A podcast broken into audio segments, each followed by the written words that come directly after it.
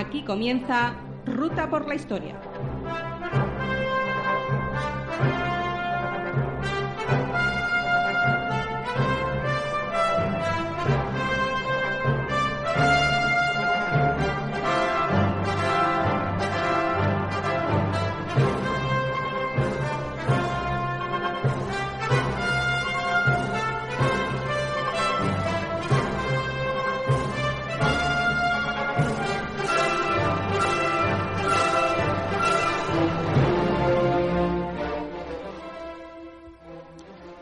Tardes y bienvenidos a un nuevo programa, a una nueva temporada de Ruta por la Historia. Ya es la séptima, siete años ya desde que empezamos eh, aquel primer programa, aquel nervioso primer programa que hicimos. Ya han pasado siete años. Y es una nueva temporada, cargada de ilusiones, cargada de, de esperanza, cargada de posibles nuevos proyectos. Y una vez más con vosotros, que sois los principales, sois vosotros, es vosotros que estáis al otro lado, los que nos ayudáis día a día. Pues a vosotros, como siempre, un millón de gracias. Para los que no os conozcan después de ese tiempo, soy José Luis Bermejo y esto es Ruta por la Historia, un programa destinado a la historia y a las curiosidades históricas. Eh, Un programa que intenta contaros la historia de una manera amena, de una manera un poco más divertida y además intentar contar datos e historias que no han sido explicadas del todo. Hasta que recuperamos la normalidad, la recuperemos de esto de, del COVID, los confinamientos y mucho más, sigo yo al frente de la parte técnica, hasta que pueda contar, como digo, con Tony. Pero eso sí, lo que nunca falla es el, el excelente equipo con el tengo, que tengo que- de compañeros, de compañeros y amigos, que no siempre es fácil. Tenemos al otro lado del micro a nuestro, nuestro amigo, a nuestro compañero, a nuestro hombre de la ciudad imperial, Juan Carlos Moraleda. Juan Carlos, buenas tardes. Hola José Luis, muy buenas tardes a todos los oyentes.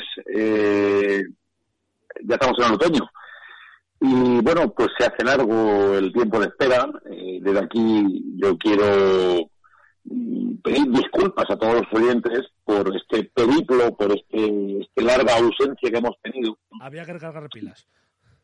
Que efectivamente a veces mm, se producen circunstancias que se nos salen del guion y que no, no estaban, digamos, planificadas y que, bueno, eh, felizmente ya han sido superados estos obstáculos.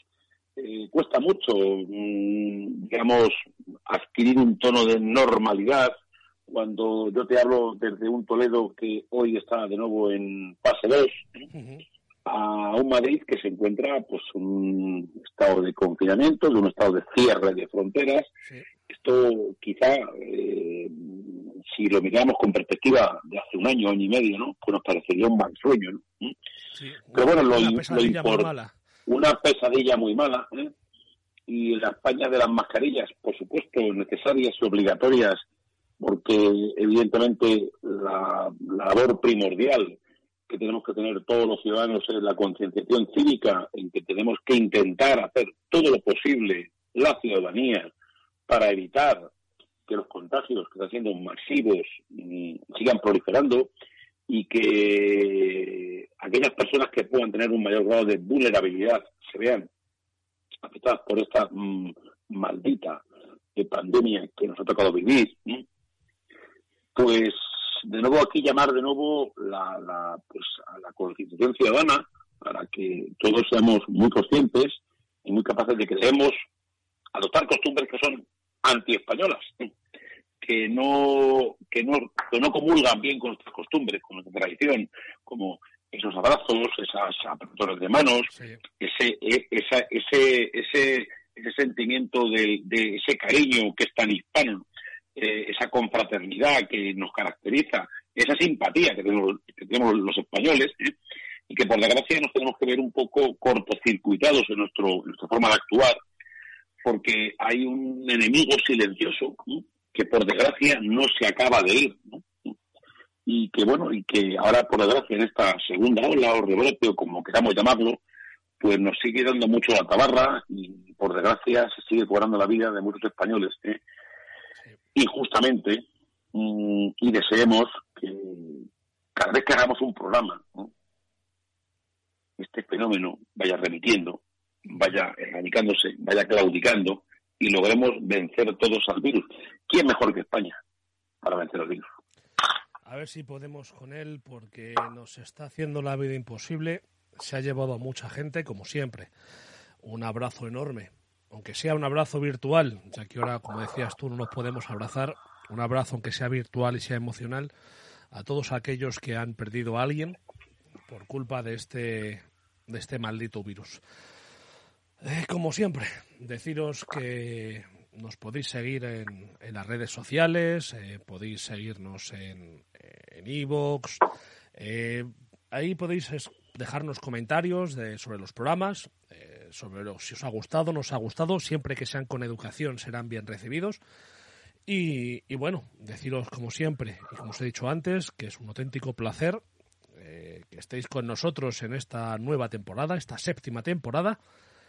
Y bueno, hay cosas que, que nunca cambian y eso es lo de siempre, el inicio. Es decir, que arrancamos motores y despegamos.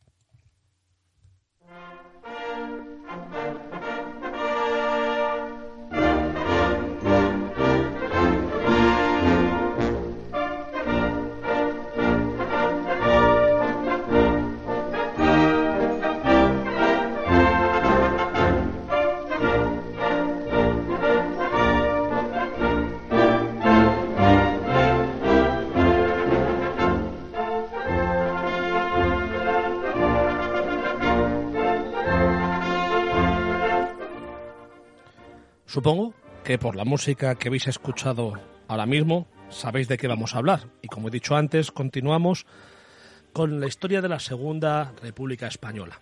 Y en la Segunda República Española hay un personaje que le pese a quien le pese, es un personaje fundamental en la historia de esa Segunda República, de la parte final de esa Segunda República, y sobre todo marca bastante los siguientes años de la política española. Esa figura no es otra que la de José Antonio Primo de Rivera. Y para hacer el programa de hoy tenemos que viajar hasta el 24 de abril del año 1903 a una madrileña calle, que por cierto creo recordar que todavía tiene esa placa, que es en la calle Génova eh, justo enfrente casi de la sede del Partido Popular y al lado de la Audiencia Nacional, que ves un cartel que pone aquí, en esta casa, nació José Antonio. Es decir, hoy vamos a hablar de José Antonio, primo de Rivera. Juan Carlos, vamos allá. Pues José Luis, muy buenas tardes. Aperturamos la nueva temporada con un programa que tenemos la plena convicción de que no va a dejar indiferentes a nadie. Posiblemente. Eh, yo cuando el otro día, eh, bueno, pues me comentaban algunos algunos amigos, algunos conocidos, ¿no? Que, estaban un poco inquietos, ¿no? Porque este programa no, no volvía. Eh, y les dije cuál iba a ser el, programa de reapertura. Me llamó mucho la atención. Y algún comentario, por supuesto, absolutamente mm, comentario de buena fe. Dijeron, ¿qué? Haciendo amigos. Dije, no, hablando de historia. Es así. Hablando de historia. Digo, porque hasta ahora hemos narrado la España del siglo XIX, la España del siglo XX, y estamos, digamos, un poco en el punto neurálgico, en el punto de inflexión entre este quinquenio, entre el año 31 y 36, donde una figura que se situó en un lugar el oyente deberá calificar y que nosotros vamos a intentar esbozar las líneas maestras de su vida, efímera vida, por cierto, efímera vida, de su pensamiento, de su evolución y a intentar mm, glosar la figura para que el oyente pueda tener un conocimiento más puntual y más cabal de una figura que fue sin duda emergente, perdón, y que eh, merced a esta cruenta guerra civil, pues vio segada su vida a los 33 años de edad. ¿no? Efectivamente, como tú bien has dicho, vamos a hablar de la figura de José Antonio Primo Rivera y Heredia. Y yo anticipo que debido a, a la importancia y al calado del personaje y a su significación como una especie de primos interpares en esa Segunda República donde el oyente eh, hoy eh, tendrá ciertos atisbos de dudas sobre dónde situar política e intelectualmente a José Antonio de Rivera. Porque eh, cuando oiga algunas de las reflexiones, algunas de las ideas de José Primo de Rivera, a lo mejor quizás se caen algunos mitos que estaban, bueno, digamos, preconstituidos, algunas ideas que estaban un poco preconcebidas y adquiere una dimensión distinta. El oyente dirá, pues esto no lo sabía, o esto no lo tenía claro, o, esto me ha sorprendido, o esto confirma, o esto confirma lo que yo pensaba. Es que es una figura que a pesar de vivir tan poco tiempo, como tú decías, 33 años, eh, su influencia en el tiempo posterior y algunas veces la manipulación de su figura y la utilización de su movimiento eh, posteriormente, y ya veremos eso en el siguiente programa que, hará, que vamos a hacer, es eh, la utilización de, su obra, por así decirlo, por parte en este caso de, Franco, desvirtúan bastante la figura de José Antonio. Claro, es que, sobre todo, José Antonio Primo de Rivera, eh, Isaac de Heredia, por vía materna, eh, es un personaje que ha tenido más invocación y más advocación tras su muerte que en vida sobre todo por la apropiación quizá interesada eh, por parte de estos sectores mm, del régimen que se instaura en España tras la guerra civil, por la apropiación de alguien que posiblemente de haber sobrevivido a la guerra civil quizá no hubiera tenido una relación de matrimonio estable con quien se instauró como jefe del Estado, que era Franco. Porque hoy en día ese maridaje que se atribuye, digamos, eh, sin ninguna base científica entre José Antonio Primo de Rivera y Franco, realmente carecía absolutamente de ninguna base sólida y de ningún fundamento. Pero bueno, no anticipemos acontecimientos y vamos, vamos a narrar la biografía, lo que llamaremos parte primera de José Antonio Primo de Rivera. y, y, obviamente, como tú lo has glosado, nace en un, en un lugar pues, hoy muy neurálgico de Madrid, la calle Génova, ¿no? Y, y José Antonio Primo de Rivera eh, nace en el seno de una familia claramente burguesa, muy acaudalada, aristocrática. Hombre, hay que recordar quién era su padre, claro. Sí, pero, pero su padre, obviamente, y vamos a revelar algo que el oyente, que el oyente ya sabe, ¿eh? su padre era don Miguel Primo de Rivera, el que fue dictador de España entre los años 1923 y 1930. 30 hasta la caída de la dictadura Primo de Rivera con la entrada de la famosa dicta blanda de los generales de Berenguer. Bueno, pues Juan Antonio Primo de Rivera, o José Antonio, como se le conoce historiográficamente, ¿eh? ha pasado a la historia como una de las figuras posiblemente más contradictorias y más controvertidas de la España del siglo XX. Si podemos utilizar tres epítetos así para una forma a priorística definir a José Antonio, podemos decir que era aristócrata por nacimiento, abogado y jurista por vocación, excelente jurista, excelente abogado, y político por necesidad. Los dos primeros epítetos mm, son derechos objetivos, ¿no? Nació aristócrata porque nace en el seno de una familia que pertenece a la realeza, a la grandeza de España. De hecho, su tío abuelo, que era el Gerardo Primo de Rivera, era el marqués de Estella. Posteriormente ese título pasa a su padre y después pasa por eh, agencia consanguínea a José Antonio Primo de Rivera al fallecimiento de Miguel Primo de Rivera. Abogado por vocación. Y no porque él quisiera ser abogado, curiosamente, porque José Antonio estaba destinado a eh, estar en la vida castrense, que era donde él había, digamos, mamado, había, se había nutrido, se había criado al lado de, siempre de militares, porque su familia pertenecía a una, una familia de larga tradición militar. De hecho, de pequeño, si no recuerdo mal, eh, formó parte de lo que sería la, rama española de los Boy Scouts, que recordemos que tiene una vocación militar para la infancia.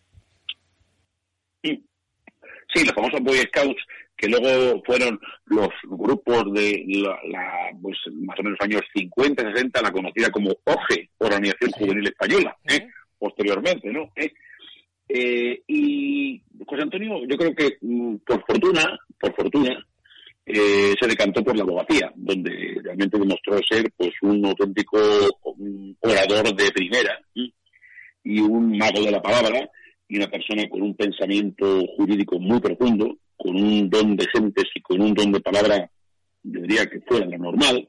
Y la rama política era algo que no estaba en sus cánones, no estaba en su guion, pero él, según manifestó, tuvo que entrar en política por necesidad.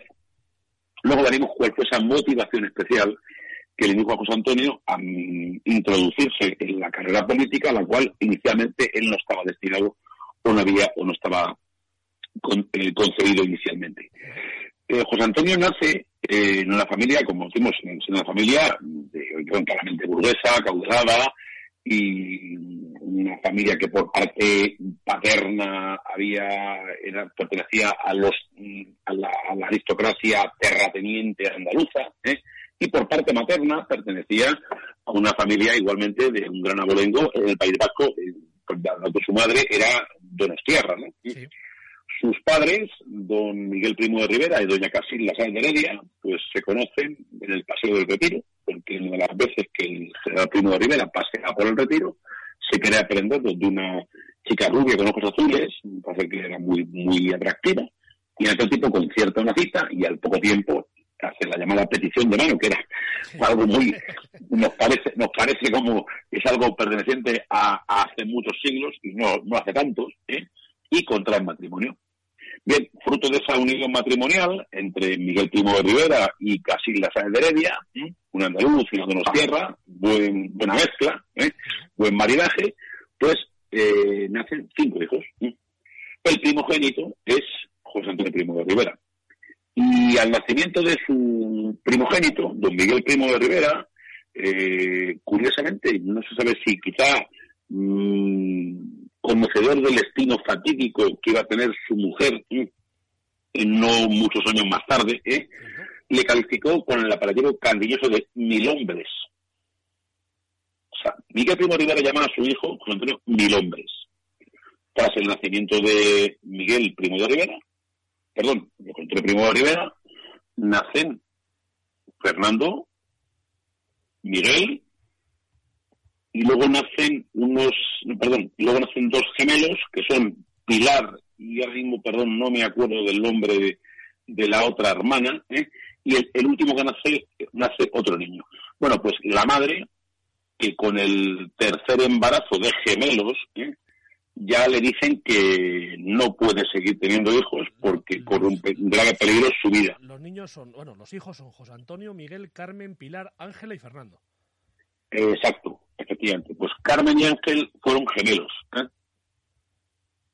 O Pilar y Ángel, si no me falla la memoria. Eh, fueron gemelos. ¿eh? O, mellizos, mejor dicho, mellizos. Y al nacimiento de este parto múltiple, pues ya el médico le advierte de que no debe tener más años. Y creo que tenía 26 años y medio la señora. O sea que era una mujer muy joven. Y al nacimiento del quinto hijo, al poco tiempo, fallece de una peritonitis peritonitis. Eh, fíjate cómo sería la tradición militar en la familia Primo de Rivera. El tío, abuelo de José Antonio Primo de Rivera, Fernando Primo de Rivera, calificó el fallecimiento de doña Casita Salderedia como una muerte en acto de servicio. La verdad es que... La verdad que suena, suena como, efectivamente, suena conforme a la terminología castrense, una muerte en acto de servicio. Claro, eh, así discurre la infancia de José Antonio, que se ve truncada por un acontecimiento fatal como es la muerte de su madre, y se ve, mm, a su vez, eh, impedida o, dificultada porque el padre realmente no era una persona que por su destino, que por su tradición, que por sus diferentes cambios de destino dentro del escalafón militar, pudiera estar al cabo, al frente, como figura paterna. De forma que José Antonio, desde muy, muy, muy, muy niño, asumió el rol como de segundo padre de sus hermanos, de forma que cuando quedan huérfanos de madre, eh, prácticamente cuando tenía José Antonio, claramente siete años, ¿eh? siete años, pues quedan él y sus cuatro hermanos pequeños al cuidado de unas tías. ¿eh? Y claro, el padre de José Antonio, Miguel Primo de Rivera, eh, que estaba siempre ausente del hogar, pero por quien José Antonio experimentaba pues una admiración y un respeto sin ningún tipo de fisuras, determinaron que José Antonio evolucionó, maduró mucho antes de lo que sería la edad natural, en este caso de un niño, ¿no? tenía escasamente 7, 8 años, ¿no? De forma que, digamos, que esa, ese posicionamiento de José Antonio como una especie de padre, aun siendo menor de edad, de sus hermanos, ¿eh? le hizo madurar antes de tiempo, le hizo alejarse poco a poco, imbuido por su padre, de ese ambiente en el cual él nace y en el cual desarrolla también su adolescencia, que es una aristocracia, la del típico señorito andaluz, que pertenece a una familia rica y poderosa, a una alta burguesía, y que incluso goza de los sabores de eh, la monarquía restaurada, encarnada en aquel tiempo en el nuestro ínclito Alfonso XIII, ¿eh? Eh, hasta el punto de que incluso es, investido como el caballero de la Orden de Santiago, ¿no? Pero su padre estaba, su padre, Domingo Primo Rivera, intentó alejarle de esos mm, arquetipos de señorito, andaluz, aristócrata, aunque él obviamente llevaba una muy buena vida durante su adolescencia, su juventud, era, practicaba la casa, practicaba la equitación, era una persona mm, físicamente apuesto, eh, tenía, digamos, cierto éxito entre el mal llamado sexo débil, en este caso, y bueno, y a su vez una persona que se había dedicado a, cuidar de sus hermanos en las ausencias de su padre, ¿no? De, tan, tan es así el carácter autónomo de José Antonio que el curso del bachillerato no lo pudo estudiar ni siquiera en un colegio de una forma fija y, permanente, porque como el padre cambiaba de destino continuamente, pues pasó por Madrid, pasó por Cádiz, pasó por Jerez, y claro, eh, Juan Antonio tenía un profesor particular y él realizaba los exámenes pues según podía o según coincidía. A lo mejor hacía un trimestre en Madrid, otro trimestre en Cádiz. En fin, aquello era una educación, pero aquello sí le dio un dote de autonomía, de independencia, sobre todo eh, es una especie de emancipación siendo prácticamente menor. Bueno, eh, llegado el momento de optar por una formación universitaria, él le plantea a su padre que quiere ser militar. Y su padre, militar de abolengo y de carrera, le disuade de la idea. Le dice que no. Que estudie Derecho. Que estudie leyes. Claro, si el oyente recuerda, sobre todo, el programa que hicimos, ya no recuerdo cuánto, hace un año y medio, hace dos, se perdió un poco la noción del tiempo, ¿eh? de la historia Primo de Rivera, recordará sobre todo que cuando glosábamos la figura hicimos un especial hincapié en que Miguel Primo de Rivera, que evidentemente mm, fue el, mm, el dirigente que estableció los destinos de una España depauperada económicamente y le dio un gran crecimiento económico, se dejó guiar y se rodeó fundamentalmente de qué? De hombres de administración, de justicia y de leyes. Por eso decía, cuando el famoso manifiesto de Primo Rivera, he venido aquí para echar a los profesionales de la política. Y decía, más gobierno, más administración y menos política. Bueno, pues José Antonio, evidentemente, intenta tener una formación superior en leyes. Y es ahí donde José Antonio cursa estudio de Derecho en la Universidad Central de Madrid, que es el precedente, digamos, más, bueno, el precedente remoto de la actual Universidad Complutense de Madrid, en la cual tuve, en la cual tuve la, el honor de cursar mis estudios de licenciatura de Derecho. Hay que decir también que entre, quizás tú crees que también le animó a, tirarse al derecho eh, su amigo Raimundo Fernández Cuesta bueno, sí. Además era el hijo, si no recuerdo mal, era el hijo del médico de la familia. Mm. Entonces, Sí, eh, también estudio Derecho. No sé si, de paso, en ese momento en el que la juventud, a pesar de que tú seas una persona más o menos, lo tengas más o menos claro, yo en mi caso, por ejemplo, tenía muy claro, muy claro que quería estudiar Historia. Pero hay mucha gente que en ese momento está dudando entre muchas cosas. Jo- José Luis, yo quería estudiar medicina. Curioso. Por eso te digo. Y, y yo conozco gente que cambió a última hora, o, bien porque no le dio la nota, o porque luego de repente vio la luz, se cayó del caballo y, y vio lo que hoy en día le gusta y es, y es su vida. Pues digo que en este caso, eh, cuando él quería estudiar, José Antonio, que bueno, quería estudiar, quería hacer carrera de militar, su padre le dijo que no, a lo mejor le pilló un poco a contrapié en ese momento de duda. Raimundo Fernández Cuesta, que además era una persona muy importante en la vida de José Antonio, eh, y era su amigo personal prácticamente, yo creo que desde la infancia, yo creo que algo también tiró de él, de decir, bueno, si él lo hace, pues yo también, ¿por qué no? Hombre, es el, el, el entorno de, la universidad, es, digamos, es nuestra, bueno, nuestra, aparte de la familia, la familia consanguínea, la familia, digamos, la familia que tú escoges, suelen ser tus amigos del colegio, ¿no? Esos que nunca pierdes, ¿no? La, la etapa de la universidad es una etapa que te marca muy bien, aunque los amigos son más volátiles, son Sí. más, más frágiles, ¿no? Pero es verdad que yo tengo mis mejores amigos, son de mi colegio. Y también tengo muy buenos amigos de la etapa de la universidad, ¿no?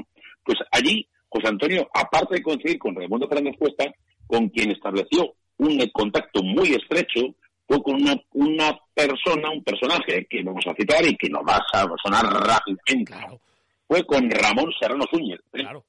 Que ade- que ade- bueno, el, que, el que luego fue el famoso conocido como el cuñadísimo de Franco, ¿no? ministro de, El cuñadísimo de Franco. y ministro de Exteriores de, de España, que, por cierto, eh, tal día como hoy que estamos grabando el, el programa, el 23 de, de octubre, fue cuando está la reunión en Endaya entre Franco y Hitler, que siempre se habla de la reunión de Franco y Hitler, pero hay que decir que también estaban Serrano Suñer como, eh, como ministro de Exteriores y von Ribbentrop por parte de Alemania. Von Ribbentrop.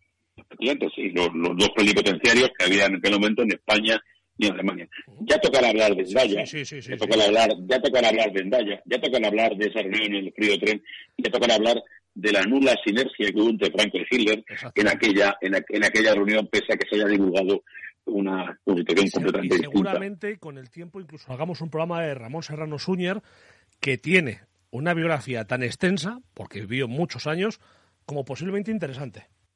Fíjate tú cómo se puede evolucionar o involucionar que en aquel momento José Antonio Primo de Rivera, que entabla un lazo muy, muy estrecho con Ramón Serrano Súñez, y eh, en aquel momento en las, los movimientos estudiantiles eran, y el asociacionismo universitario era una figura muy, muy pujante, ¿no? Una figura, eh, digamos, que estaba eh, increciendo, ¿no? Y, eh, pues, pues José Antonio y Ramón Serrano Súñez encabezan, se hacen dirigentes de una organización de carácter liberal, Sí. en contraposición con la Organización de Estudiantes Católicos, que quién codirigía, quién, de, quién presidía, quién presidía. Herrera Oria. y, y Gil Robles, Exactamente. y Gil Robles. O sea, fíjense ustedes cómo ya surge el primer contrapunto, es decir, José Antonio Primo de Rivera y Serrano Suñez en los liberales y en los catolicistas. ¿Qué ocurre? Que José Antonio no era católico, era liberal, ahora, ahora no era, como dicen ahora, facha. Eh, eh, ya estos oyentes me tiene que estar rechinando un poco, ¿no? Bueno, pues efectivamente, la historia de José Antonio, como todas las historias de todas las personas, es una historia de evolución, de desarrollo y sobre todo de cambios y de una explicación a esos cambios. ¿no? Bueno, José Antonio termina su carrera de leyes brillantemente. Y cumple el, la antigua llamada mili, ¿no? El servicio militar, ¿no? Exactamente. que se hacía eh, y lo, lo hace en Barcelona. Su padre, el que, que ya era capitán general de Cataluña y estaba a punto de hacer algo muy rimbombante en el Imperio de España. ¿eh? en septiembre del 23, ¿eh? el famoso manifiesto a la nación española, donde en que hace un golpe de Estado y se convierte en dictador. Dictador con el auspicio y con el consentimiento y aquiescencia del monarca Alfonso XIII, Y, del cual ya hemos narrado no- abundantemente que fue y no olvidemos también del apoyo de la burguesía catalana, obviamente, que, obviamente que le despidió, que le despidió de Barcelona como si fuera un héroe nacional. bueno, cosas verdes en la historia ¿eh? que efectivamente ahora pueden rechinar, ¿eh? pero que en su día en su día ocurrieron, sucedieron, y ahí están escritas y los testimonios eh, están convenientemente documentados. Pero bueno, no nos desviemos del objeto central del programa, que ya tenemos bastante, bastante cor, bastante, bastante faena con lo que tenemos hoy que abordar, ¿no? Bueno, José Antonio Primo de Rivera, aparte de ser una persona un buen estudiante, una persona muy comprometida con su propio desarrollo personal. Al tiempo que estudió la carrera de Derecho, él compatibilizaba sus estudios de universidad con el trabajo como administrativo en una, fábrica de importación de coches, creo que eran coches alemanes, ¿eh? que regentaba un tío materno suyo, ¿no? ¿Eh? Mm, y bueno, durante ese periodo de tiempo José Antonio se ganaba la vida, digamos, se ganaba la vida como un complemento a su formación universitaria. Bueno, eh, surge el golpe de Estado. Y durante el golpe de Estado, José Antonio, que tenía en aquel tiempo exactamente 20 años, 20 años, recordemos que en aquellos tiempos a la universidad prácticamente se hacía con 17 años, ¿eh? José Antonio había culminado su carrera y José Antonio, lejos de ser lo que sería un hijo de papá, ¿eh? un hijo de papá, José Antonio vuelve a trabajar en la empresa de su tío, pero ya como abogado. ¿eh? Y al poco tiempo, una persona que tenía muchas inquietudes, abre su propio bufete y se especializa en pleitos civiles.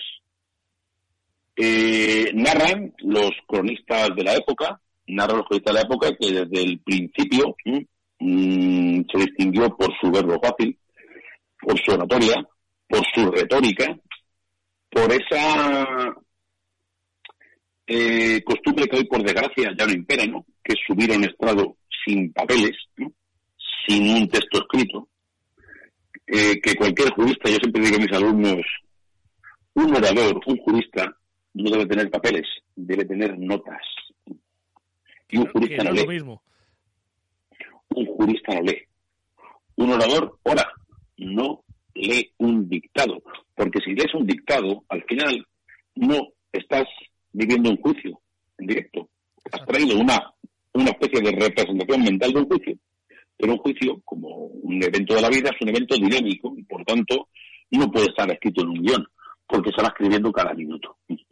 Bueno, pues Antonio destacó desde el principio y prácticamente fue como un rayo, ¿no? un rayo incesante ¿no? que, entró en la abogacía y fue prácticamente desde el principio una persona que destacó, que se veía que era una persona que estaba llamada a ser un, pues un, un prócer ¿no? del mundo del derecho. ¿no? Y, fíjate que en aquellos tiempos, eh, José Antonio pudo quizás aprovecharse o pudo, bueno, pues eh, intentar favorecerse de que su padre era quien era, que era el máximo dirigente del Estado, ¿no? Y José Antonio, eh, igualmente, y está documentado, ¿eh? José Antonio, mm, a todos los arribistas aventajados, mm, advenedizos, personas que se arribaban a él por el interés que quiero Andrés, estarse muy española, esta, ¿eh? pues los despachaba de su despacho, nunca mejor dicho, a marchas forzadas y manu militari, porque no quería entrar en componendas ni en convivencias. De hecho, su con su padre, mm, si podemos hacer una revelación, no fue excesivamente buena, porque no tuvieron el afecto entre un padre y un hijo, porque mm, el padre prácticamente nunca estuvo en su casa. Sin embargo, José Antonio le admiraba, le respetaba y tenía una gran autoridad hasta el punto de que llamaba de usted. Cierto me llama usted. Pero mm, José Antonio, lejos de haberse, digamos, eh, bueno, pues hecho un despacho de influencias o clientelar, que hoy podemos decirlo de esta forma, ¿no? Bueno, pues se aisló voluntariamente y únicamente, únicamente, experimentó eh, una adhesión con su padre cuando a la caída del régimen de la dictadura de Primo de Rivera, recordemos enero del año 30, Miguel Primo de Rivera ya gravemente enfermo de diabetes, denostado por sus partidarios, denostado por el monarca, pues huye, exilia a París.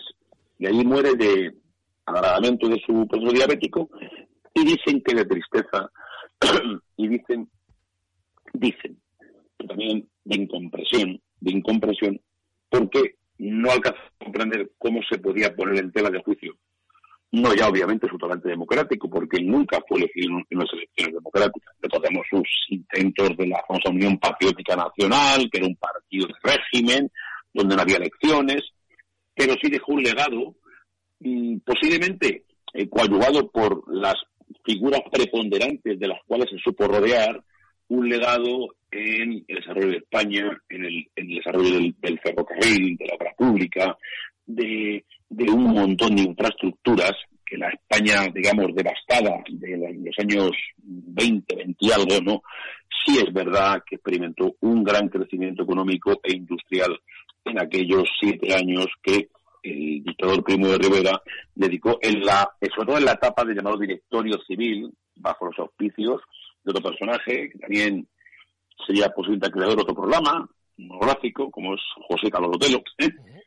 que fue, digamos, uno de los principales adalides, uno de los principales paladines de la gestión de Primo Rivera, desde el punto de vista de la organización administrativa del Estado. Bueno, pues al fallecimiento de Miguel Primo de Rivera en enero del 30, José Antonio mm, tiene el primer punto de inflexión en su vida, es ante la situación que él percibe de acoso y derribo sistemático a toda la obra, sobre todo administrativa, a toda la obra reformista, a todo ese, digamos, ese bagaje de crecimiento económico que él entendía que su padre le ha contribuido y que los datos ahí estaban, José Antonio decide, decide que ha llegado el momento de entrar en política, como he dicho al principio del programa, por necesidad. Y la necesidad le venía dada por el influjo o por el, ese, esa obediencia debida al respeto a la figura de su padre, que le entendía vilipendiada injustamente por los ataques masivos que se hicieron entre el año 30 y el 31 y fundamentalmente por el sucesor de Primo de Rivera, Miguel Primo de Rivera, al dictador, que fue el famoso Damaso Berenguer, eh, conocido como eh, general de la dicta blanda, aquel que dijo que España se acostó monárquica y se levantó republicana. ¿no? Recordemos en aquella cuestión. Bueno, pues tras la muerte del general Primo Rivera en París en abril del 30, en primer lugar su primogénito, José Antonio, hereda el título de Marqués de Estella con grandeza de España. Y esto, mm, esta condición de, haber heredado el legado de su padre, el legado consanguíneo, le hizo acentuar el, aquel compromiso que en vida del padre no había tenido, pero post-mortem, mortis causa, eh, su primer fue la defensa del legado y de la obra de su padre. Y para eso, ese punto de inflexión, en primer lugar, tuvo con la primera aparición, podemos decir prácticamente, o preaparición en política, que es la publicación de un artículo ¿eh? en, el, en el Diario de la Nación, que era el periódico oficial de la dictadura de Primo de Rivera, con un artículo que sin duda marcó una impresión. Después, José Antonio lo tituló La hora de los enanos. Sí, señor. Y esa hora de los enanos era una crítica mm, exacerbada, eh, una crítica dura, una crítica ácida a todos aquellos que estaban poniendo en tela de juicio, no ya, estamos hablando de los logros políticos, que obviamente, como hemos dicho, la legitimidad democrática de, de Primo de Rivera, pues era ninguna, ¿no? Era ninguna. Pero los logros administrativos y los logros eh, en cuanto a los datos económicos y la matriz económica de España, pues ahí estaban. ¿eh? Y estaban. Y cuando Primo de Rivera sabía que sin una plataforma, que sin ninguna estructura de orden política, no tenía ningún viso de que esa idea cuajara en la mente de los españoles y para ello eh, crea, lanza una plataforma que se llama la Unión Monárquica Nacional. Este partido, podemos llamarlo, y curiosamente ahora veremos que la palabra José Antonio y partidos políticos son términos antónimos, antagónicos, ¿no? Esta Unión Monárquica Nacional de el partido, llamarlo, a lo, un partido primo riverista, ¿no? Pues defendía pues un conservadurismo, ¿eh? y, era, sobre todo era muy crítico con la labor durante el escaso periodo de tiempo que gobernó el general Berenguer, porque él plantea Berenguer un retorno a la situación anterior a septiembre del 23, cuando el golpe de Estado de Miguel Primo de Rivera en Cataluña. José Antonio se embarca en su aventura política con esta, mm, esta primera plataforma, Unión Monárquica Nacional, y ahora vamos a ver monárquica José Antonio Falangismo. Vamos a empezar a separar, como si fueran hebras de hilos, ¿eh? Eh, hebras, porque a lo mejor todas estas, eh, todos estos mm, vocablos juntos no, no conectaban muy bien en la idea de José Antonio Primo de Rivera, del cual se puede decir al día de hoy que no fue un monárquico acérrimo y que posiblemente estuvo mucho más cerca de la idea de la república de lo que algunos hasta el día de hoy quizás pudieran llegar a pensar. De hecho, el, movimiento falangista es un movimiento meramente republicano. claro. Y de hecho eh, existe una anécdota que, creo que incluso eh, los oyentes, creo que hay algún vídeo no sé si eh, podemos decir que es una autenticidad o algunas imágenes gráficas durante el, los, el funeral de Primo de Rivera padre, o sea, de Primo de Rivera, eh, parece ser que el monarca eh, da el pésame a José Antonio Primo de Rivera por la muerte de su padre y parece que José Antonio se muestra muy frío y muy esquivo porque evidentemente mm, el monarca había contribuido a echar a Primo de Rivera a cambio de salvarse, mm, a, cambio de salvar su trono, ¿no? luego sabemos que poco después, un año escasamente y poco después, pues tuvo que salir por ese acto de decir, no renuncio a nada, pero me voy de aquí porque aquí pintan mal las cosas y yo me quedo aquí, yo me quedo aquí fuera y si luego ya veremos cómo va esto, vuelvo o no vuelvo, ya veremos. Miguel Primo de Rivera fue uno de los eh, muchos títeres que tuvo el rey Alfonso XIII para mantenerse en equilibrio en el poder, en el trono más bien, y hasta última hora que se vio arrinconado, pero fue, es decir, fue eh, como un Kleenex, vamos a decirlo de esa manera. Lo usó cuando no necesitó, lo tiró directamente. Exacto. Eh, claro, porque además fue el escudo que se utilizó lógicamente para salvaguardar su figura. Cuando ya se le acabaron eh, todos los comodines, todos los jokers, pues automáticamente él se quedó en primera escena y ahí se demostró en toda su vacuidad, en toda su desnudez, eh, tanto física como intelectual, ¿no?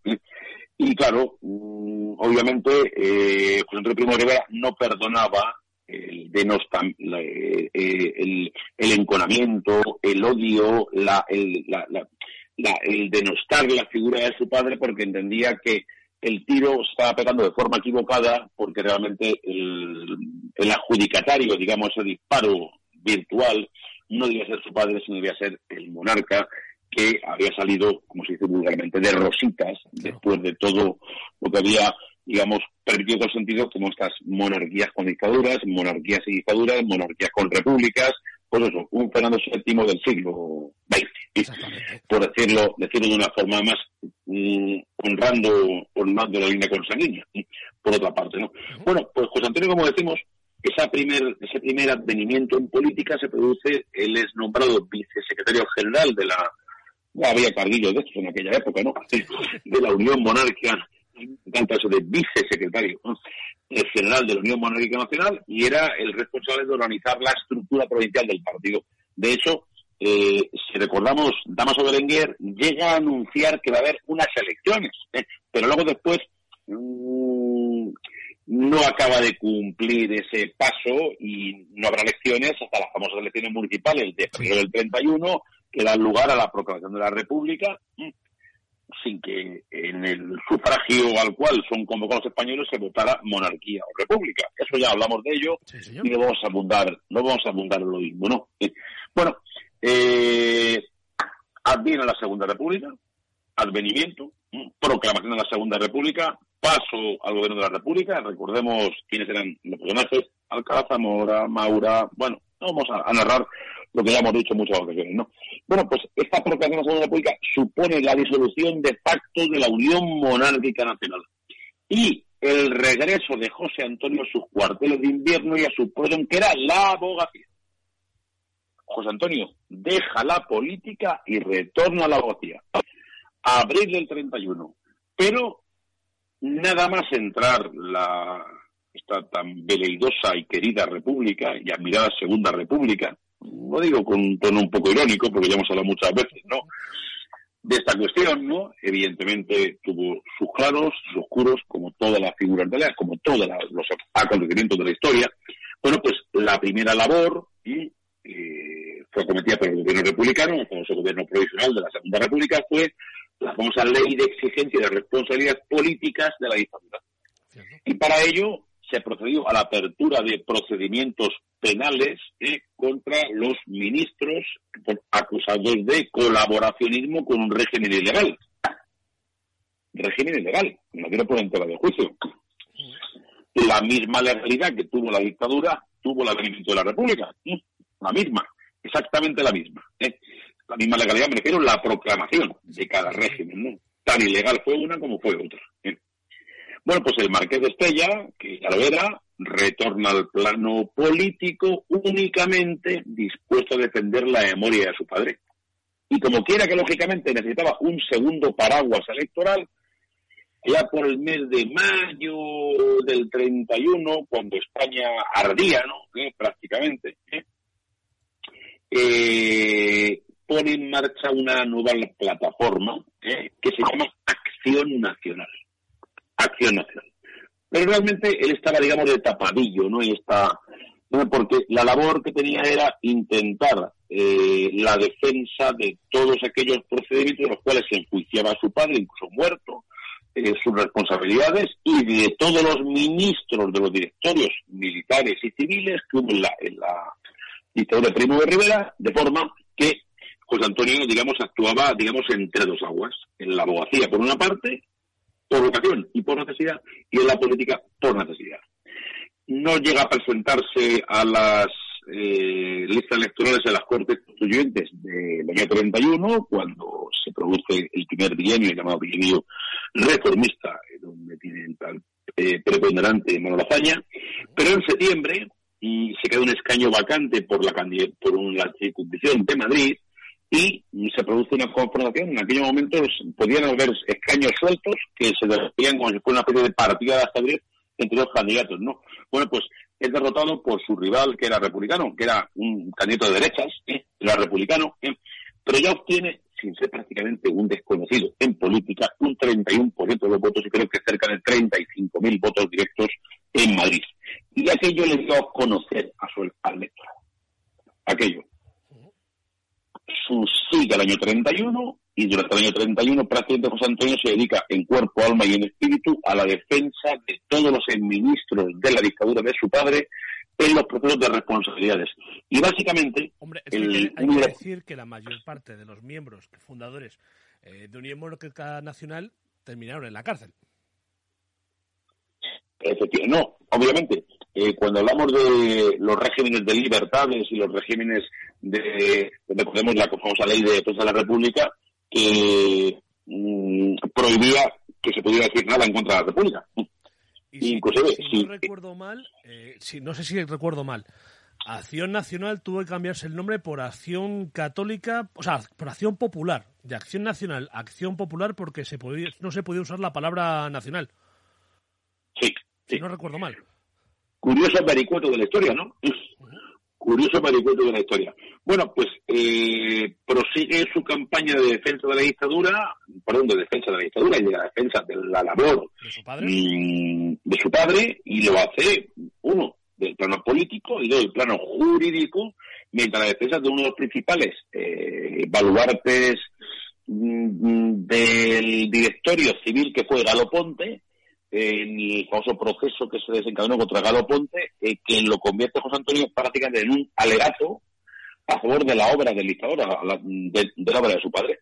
Bueno, tanto las actividades políticas como, digamos, la ideología que resumaba José Antonio, le convirtieron en un claro adversario señalado desde prácticamente desde la gestación, desde el embrión de la Segunda República, como un adversario del régimen republicano, sin que José Antonio en ningún momento, en ningún momento, hubiera manifestado sus eh, antipatías por la República. Es más, estaba mucho más cercano a un régimen republicano que a un régimen monárquico. Y esto fue un proceso gradual en la evolución de su corta vida pero intensa vida. Quizá lo que decíamos, él, a lo mejor por nacimiento, por nacimiento, eh, sería monárquico. Eh, una herencia de familia nobiliaria, de raíz militar, sería eh, monárquico. Pero se hizo republicano por culpa de Alfonso XIII, tal cual.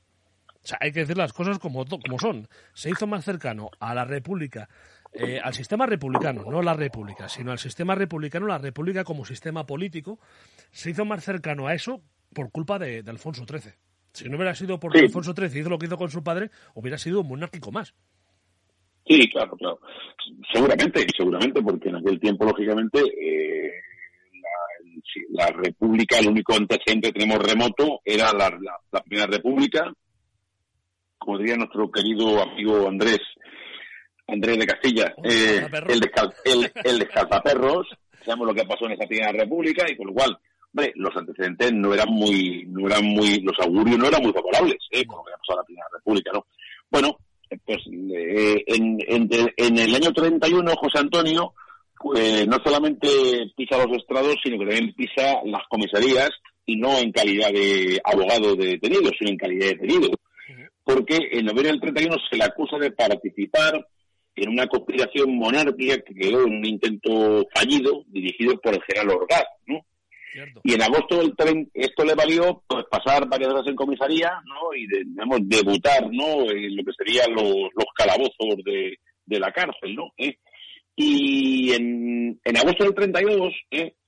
se le involucra igualmente en el famoso golpe de Estado fallido, fallidísimo, en la famosa Sanjurjada de, del general, el general Sanjurjo, y, y, es curioso porque José Antonio, en este golpe de Estado le pilla en San Sebastián, pero cuando José Antonio eh, van a detenerle eh, por conspiración, antes la detención es, digamos, mm, pues no revestida de garantías ni de ningún tipo de formalismo, simplemente un sospechoso eh, dirigía al principio no, eh, no, no la presunción de inocencia, sino de culpabilidad, ¿no? De forma que le van a detener y José Antonio, el grime en su defensa, le dice, pero vamos a ver, si yo cuando ocurre esto me encontraba en San Juan de Luz, Francia, país bajo francés, ¿eh? Francia, y me han puesto una multa a la gendarmería francesa, no le valió nada. Si yo me encontraba en San Juan de Luz, en Francia, y aquí tengo una multa de la gendarmería francesa, y pueden ustedes llamar y comprobar que yo me encontraba fuera de España, no le valió de nada. Eh, esta vez no fueron unas horas en comisaría, porque fueron tres meses recluido en cárcel de tres meses.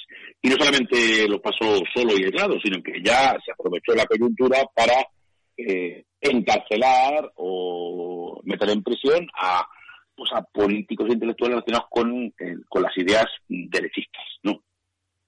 No obstante, los procesos al final concluyeron sin cargo para José Antonio, porque no se pudo demostrar ninguna vinculación personal con ninguna de las dos intentonas, otra más, partidas golpistas, si es que se puede darle el rango de golpes a estos dos, digamos, Mm, cuasi sainetes, ¿no? Como dijimos, el de Orgaz y el de Sanjurjo, ¿no?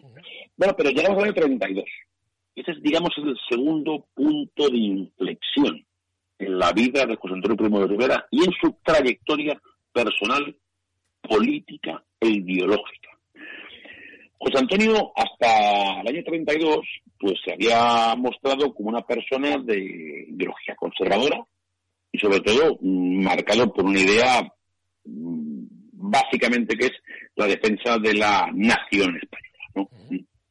Y, bueno, pues una persona, obviamente, mm, defensor de la labor de la dictadura, obviamente, no olvidemos que era su padre, y él era una persona tremendamente convencida.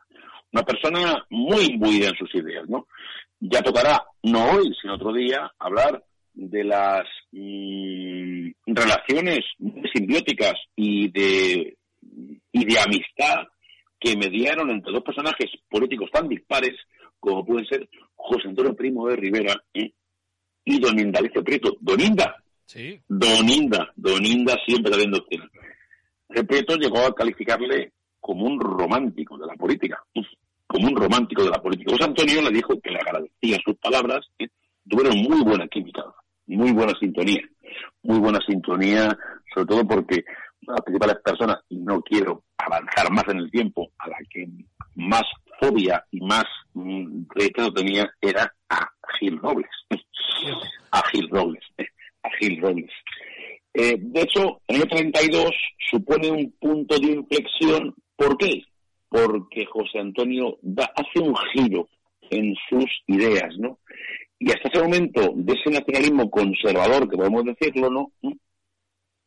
Se siente atraído por las doctrinas del fenómeno, que en aquel tiempo era pujante en Europa, que era imperante, del fascismo. Pero, ojo, no, no nos vayamos más allá de España. Existía pues una pequeña formación, algo, un fenómeno casi casi un fenómeno de asociacionismo, ¿no? que eran las juntas de ofensiva nacional sindicalista.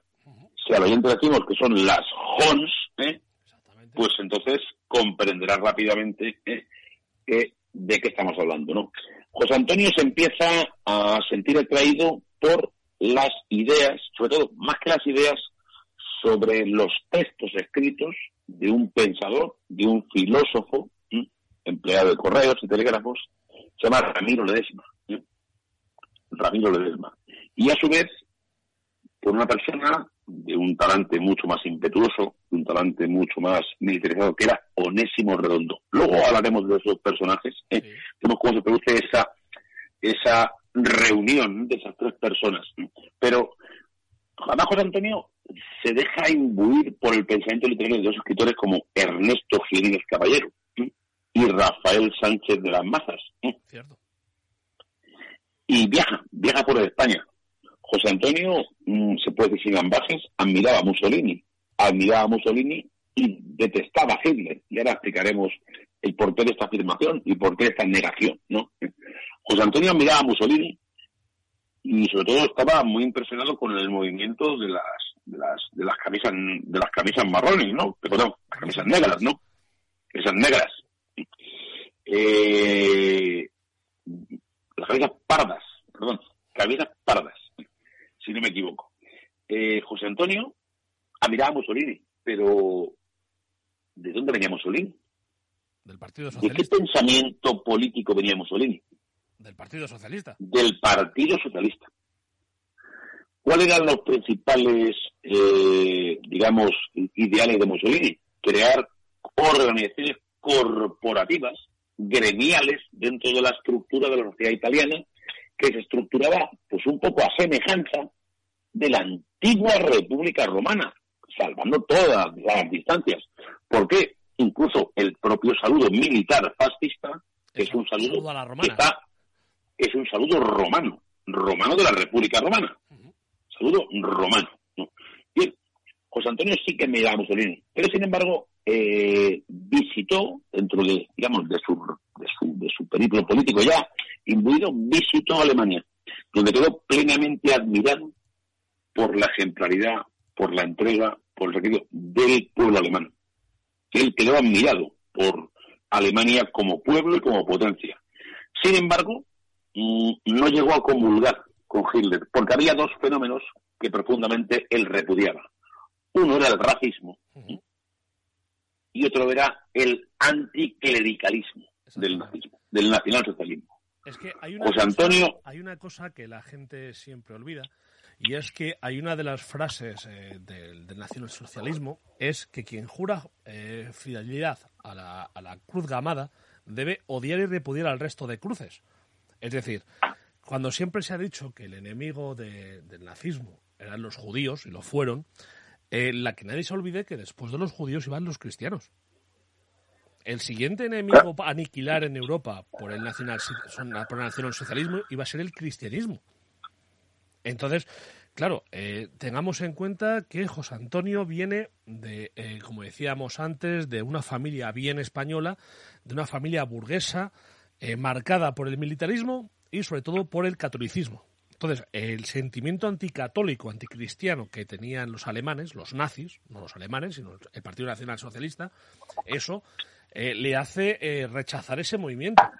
Por otra parte, el movimiento italiano, el partido eh, fascista de Mussolini, que como decía Juan Carlos, es una mezcla, una especie como de socialismo nacional que hizo Mussolini, tenía muchas mejores relaciones con la Iglesia Católica que la Alemania nazi, a pesar de que la Alemania nazi, firmó el, el Concordat, a pesar de eso tenía mejores relaciones la Italia de Mussolini con el Vaticano, aunque fuera simplemente por cercanía, lógicamente el Vaticano está en Roma, tenían muchas mejores relaciones y por tradición, eh, Italia, al igual que España, es un país de, de, historia cristiana, de historia católica, y eso se nota en el carácter, y por eso tenía quizás más relación, más cercanía con el fascismo de Italia que con el nacionalsocialismo, a pesar de que el nacionalsocialismo, e incluso eh, salvando todas las cosas salvables, sigue siendo un movimiento que impacta en cuanto a su puesta en escena, por así decirlo, la estética y lo que fue también, eh, quiera verse o no quiera verse, que es el boom económico que consiguió Hitler durante los primeros años de, su mandato, sí, con una política encaminada al belicismo, pero que levantó la política económica alemana que estaba hundida. Cierto. Eh, obviamente, eh, en un de, en un escenario de pobreza económica, de pauperación, lógicamente, pues el populismo de Hitler alcanzó cotas inesperadas y evidentemente se convirtió, evidentemente, eh, contra todo pronóstico, ¿no? En llegar a ganar las elecciones del Partido Nacional Socialista Alemán, ¿no? Bueno, pero volvamos a nuestro personaje, que sin duda eh, creo que tiene más relevancia que Adolf Hitler, aunque Adolf Hitler la historia obviamente es historia, es historia pura, historia pura, ¿no? Eh, bien, José Antonio prosigue su labor periodística porque él no solamente era un buen orador, sino que era un muy buen escritor y un gran pensador. Sobre todo, si tenemos ocasión, vamos a plasmar algunas de las frases y de las reflexiones que dejó José Primo de Rivera, porque quizá a lo mejor el oyente debe escucharlas para mm, contextualizarlas y para hacer, analizarlas ¿eh? en su integridad, mm, sin ambajes, sin, sin antifaces, ¿no? Para que extraiga su reflexión, ¿no? Al respecto. Bueno, pues, eh, poco después de dos visitas, él decide eh, redactar, decide escribir. Él tiene que escribir sus ideas, ¿no?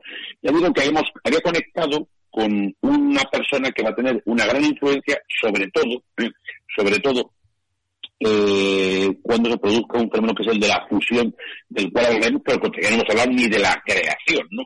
Por tanto, no procede hablar de la fusión. Eh, cuando conoce a Ramiro Ledesma, Ramiro Ledesma había publicado, Ramiro Ledesma, que era un, era un, era un filósofo, fundamentalmente, era un filósofo, que se hizo empleado de correos y telégrafos, ¿eh? Eh, había, había editado una publicación que se llama La conquista del Estado, donde plasma el, la doctrina que luego fue embebida ¿eh? en el partido que se fusiona, es Falange Española de las ¿eh? la del nacional sindicalismo que ahora explicaremos. Hay que decir que en todo esto, y más adelante hablaremos, también está la influencia de un personaje que os sonará a todos de haberlo estudiado en una asignatura que poco que, que no es la historia, sino que es la filosofía. ¿Qué? un personaje como Ortega y Gasset. Don José Ortega y Gasset. En todo esto, ya veremos, ya lo comentaremos más adelante, todo el movimiento, tanto de, de Hons como de lo que sería después eh, el movimiento de José Antonio, tiene eh, marcado un claro carácter de lo que es el sentimiento del Estado de Ortega y Gasset, a pesar de que Ortega y Gasset, eh, digamos que con la Falange no quiso tener relaciones, pero quizás... sobre, todo con José Antonio. pero quizás... nunca llegó nunca llegó a querer. Pero quizás fue algo más de el, propio ego del filósofo. Que era muy grande, por cierto, ¿eh? que era muy grande. igual que su igual que el conocimiento de Ortega y, no hay más que leer la revista de Occidente para ver. Era, era ilimitado, era ilimitado. Su, ego, también. Estaba a unos niveles también un poco muy parecidos. Por, cierto, Rabino Ledesma llegó a ser columnista de la revista Occidente. Claro. Es que columnista con Ortega y Gasset, porque ese pensamiento orteguiano que se atribuye a la falange realmente no bebe de José Antonio, bebe de Ramiro Ledesma. y, a través de Ramiro Ledesma es cuando la idea, sobre todo de lo que es la, España, eh, la vertebración de España, lo que es lo que Ortega llamó la España invertebrada, a partir de ahí es cuando llega eh, a José Antonio la idea de esa, de esa España invertebrada, que yo no sé si hablamos ahora de ello o más adelante. Avanzar un poco más y luego ya tocará, ya, ya, ya, ya, ya, toca, ya, ya nos moveremos luego en esos vericuetos, ¿no? Vale, vale. Eh, eh, en estos meandros de la historia, ¿no? ¿Eh? Como si fuera un río, ¿no? Bueno, pues eh, José Antonio eh, edita y publica y escribe en una revista que se llama El Fastio, ¿m? que es un poco el, la- el, el que toma el relevo de la Nación, que era el famoso periódico de, de Miguel Primo de Rivera, que cae en desgracia, y allí colaboraban, entre otros, col- colaboraban Ramiro Ledesma, Sánchez Mazas, Jiménez Caballero. Bueno, pues mm, el gobierno de la República, mm, acorde con la libertad de prensa, pues decidió secuestrar la figura del secuestro ¿eh? de los ejemplares del primer y único número que llegó a ver la luz, ¿no? Que llegó a ver la luz. Ese Vive la libertad de prensa, ¿eh? Vive la libertad de prensa, llegó a secuestrar los ejemplares de ese periódico para que nunca viera la luz. Pero no obstante, fueron muy difundidos. Y no obstante, sí que aprovechó eh, el- este momento un monárquico, digamos, recalcitrante, eh, liberal, que era Juan de Luca de Tena, que era el director del ABC, para entablar una polémica pública con José Antonio, eh, al que eh, acusaba de ser el portavoz del fascismo en España. Ya vemos que en España, entre los años 31 y 36, ha habido muchos a los cuales se les ha atribuido la condición de líder del fascismo. Se llegó a decir que lo era Gil Robles, cuando tenía una distancia sideral de José Antonio. Se llegó a decir de José Calvo Sotelo, asesinado el 13 de junio del 36, ¿eh? y se llegó a decir de José Antonio. José Antonio, y vamos a hacerlo, nunca fue fascista. Nunca. Nunca fue fascista. Fascista fue Ramiro Ledesma. Bueno, José Antonio, entre otras cosas, eh, tenía unas alianzas y un núcleo de amistades políticas que estaban muy entroncadas, muy enraizadas con los antiguos movimientos monárquicos. Porque, entre otras cosas, la financiación de una estructura política del- de la índole que sea o de la magnitud que sea requiere, obviamente, capitales. Y los capitales en España los tenían los monárquicos. Por tanto, José Antonio, si no contaba con el apoyo y el cash, el dinero, el bill metal, de la financiación por parte de los monárquicos alfonsinos, que aún eran muy resilientes, parece esta ahora está muy, muy de moda, ¿no? Pues obviamente no tenía posibilidad. Y para eso se embarca en su tercera aventura política. Tercera plataforma, ya es el verano del 33. Estamos aproximándonos al tercer punto de inflexión de José Antonio. Se crea una tercera plataforma, Movimiento Español Sindicalista, el MES. El MES es un movimiento que atrae a fuerzas de diversa índole, que son más o menos, eh, bueno, heterogéneas, que convergen en un movimiento el que pasa a ser dirigido por un triunvirato. El triunvirato lo integran, y no por este orden precisamente, eh, quiero referirme al orden de prelación, que fueran primero, segundo y tercero, un triunvirato no más puro estilo romano, José Antonio Primo de Rivera, el aviador Julio Ruiz de Alda, el héroe del Plus Ultra, y el profesor de la universidad Alfonso García Valdecasas. Bueno, este triunvirato, triunvirato del mes, es el que eh, apenas dos meses más tarde, dos meses más tarde, protagoniza un acto electoral del mes, Movimiento Pequeño Sindicalista, en el madrileño Teatro de la Comedia del 29 de octubre, que es el día que se conoce como el acto fundacional de Falange Española. Y del que, Bueno, una cosa, Juan Carlos, y del que si quieres, escuchamos un fragmento. Nada de un párrafo de gracias.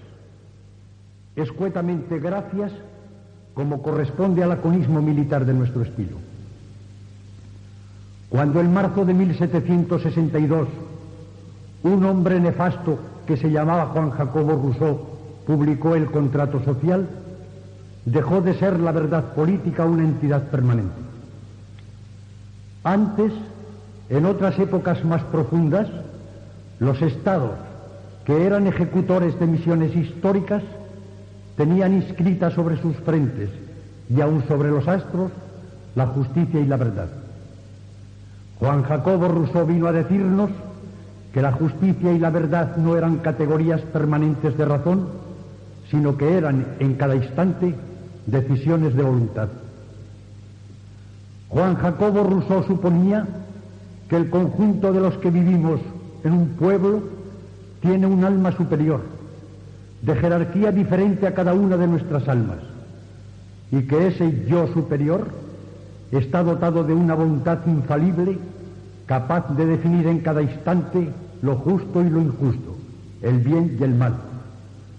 Y como esa voluntad colectiva, esa voluntad soberana solo se expresa por medio del sufragio, conjetura de los más que triunfa sobre la de los menos en la adivinación de la voluntad superior, venía a resultar que el sufragio, esa farsa de las papeletas entradas en una urna de cristal tenía la virtud de decirnos en cada instante si Dios existía o no existía, si la verdad era la verdad o no era la verdad. Hemos escuchado un fragmento que es la apertura de, este discurso. No es en la voz de José Antonio, es una reproducción que se hizo tiempo después y que en el inicio, por lo que eh, habéis podido escuchar, hay una persona en la que no sale muy bien parada, que es Rousseau. Se le llama Juan Carlos. Sí, sí, Rousseau no sale muy bien parado en el inicio del, del discurso al que puedo suponer que no le tenía mucho cariño, de verdad. No, eh, pero fíjate que estamos en, un movimiento incipiente, embrionario, porque todavía eh, estos primeros estos primeros pasos casi agatas de la llamada de la creación de Falange habían precedido porque José Antonio necesitaba sobre todo el apoyo eh, personal y sobre todo financiero de los monárquicos que siguen teniendo una gran influencia. De hecho, hay dos personas que son capitales para la consecución del primer escaño que en la historia consiste de Falange Española, Falange Española en el Congreso de Diputados por la provincia de Cádiz. Dos personas que apoyaron al José personalmente, como fueron Ramón de Carranza, el que pone el nombre de del Cádiz y que ahora le quieren quitar igualmente el nombre, ¿eh? Y el segundo, José María Pemán.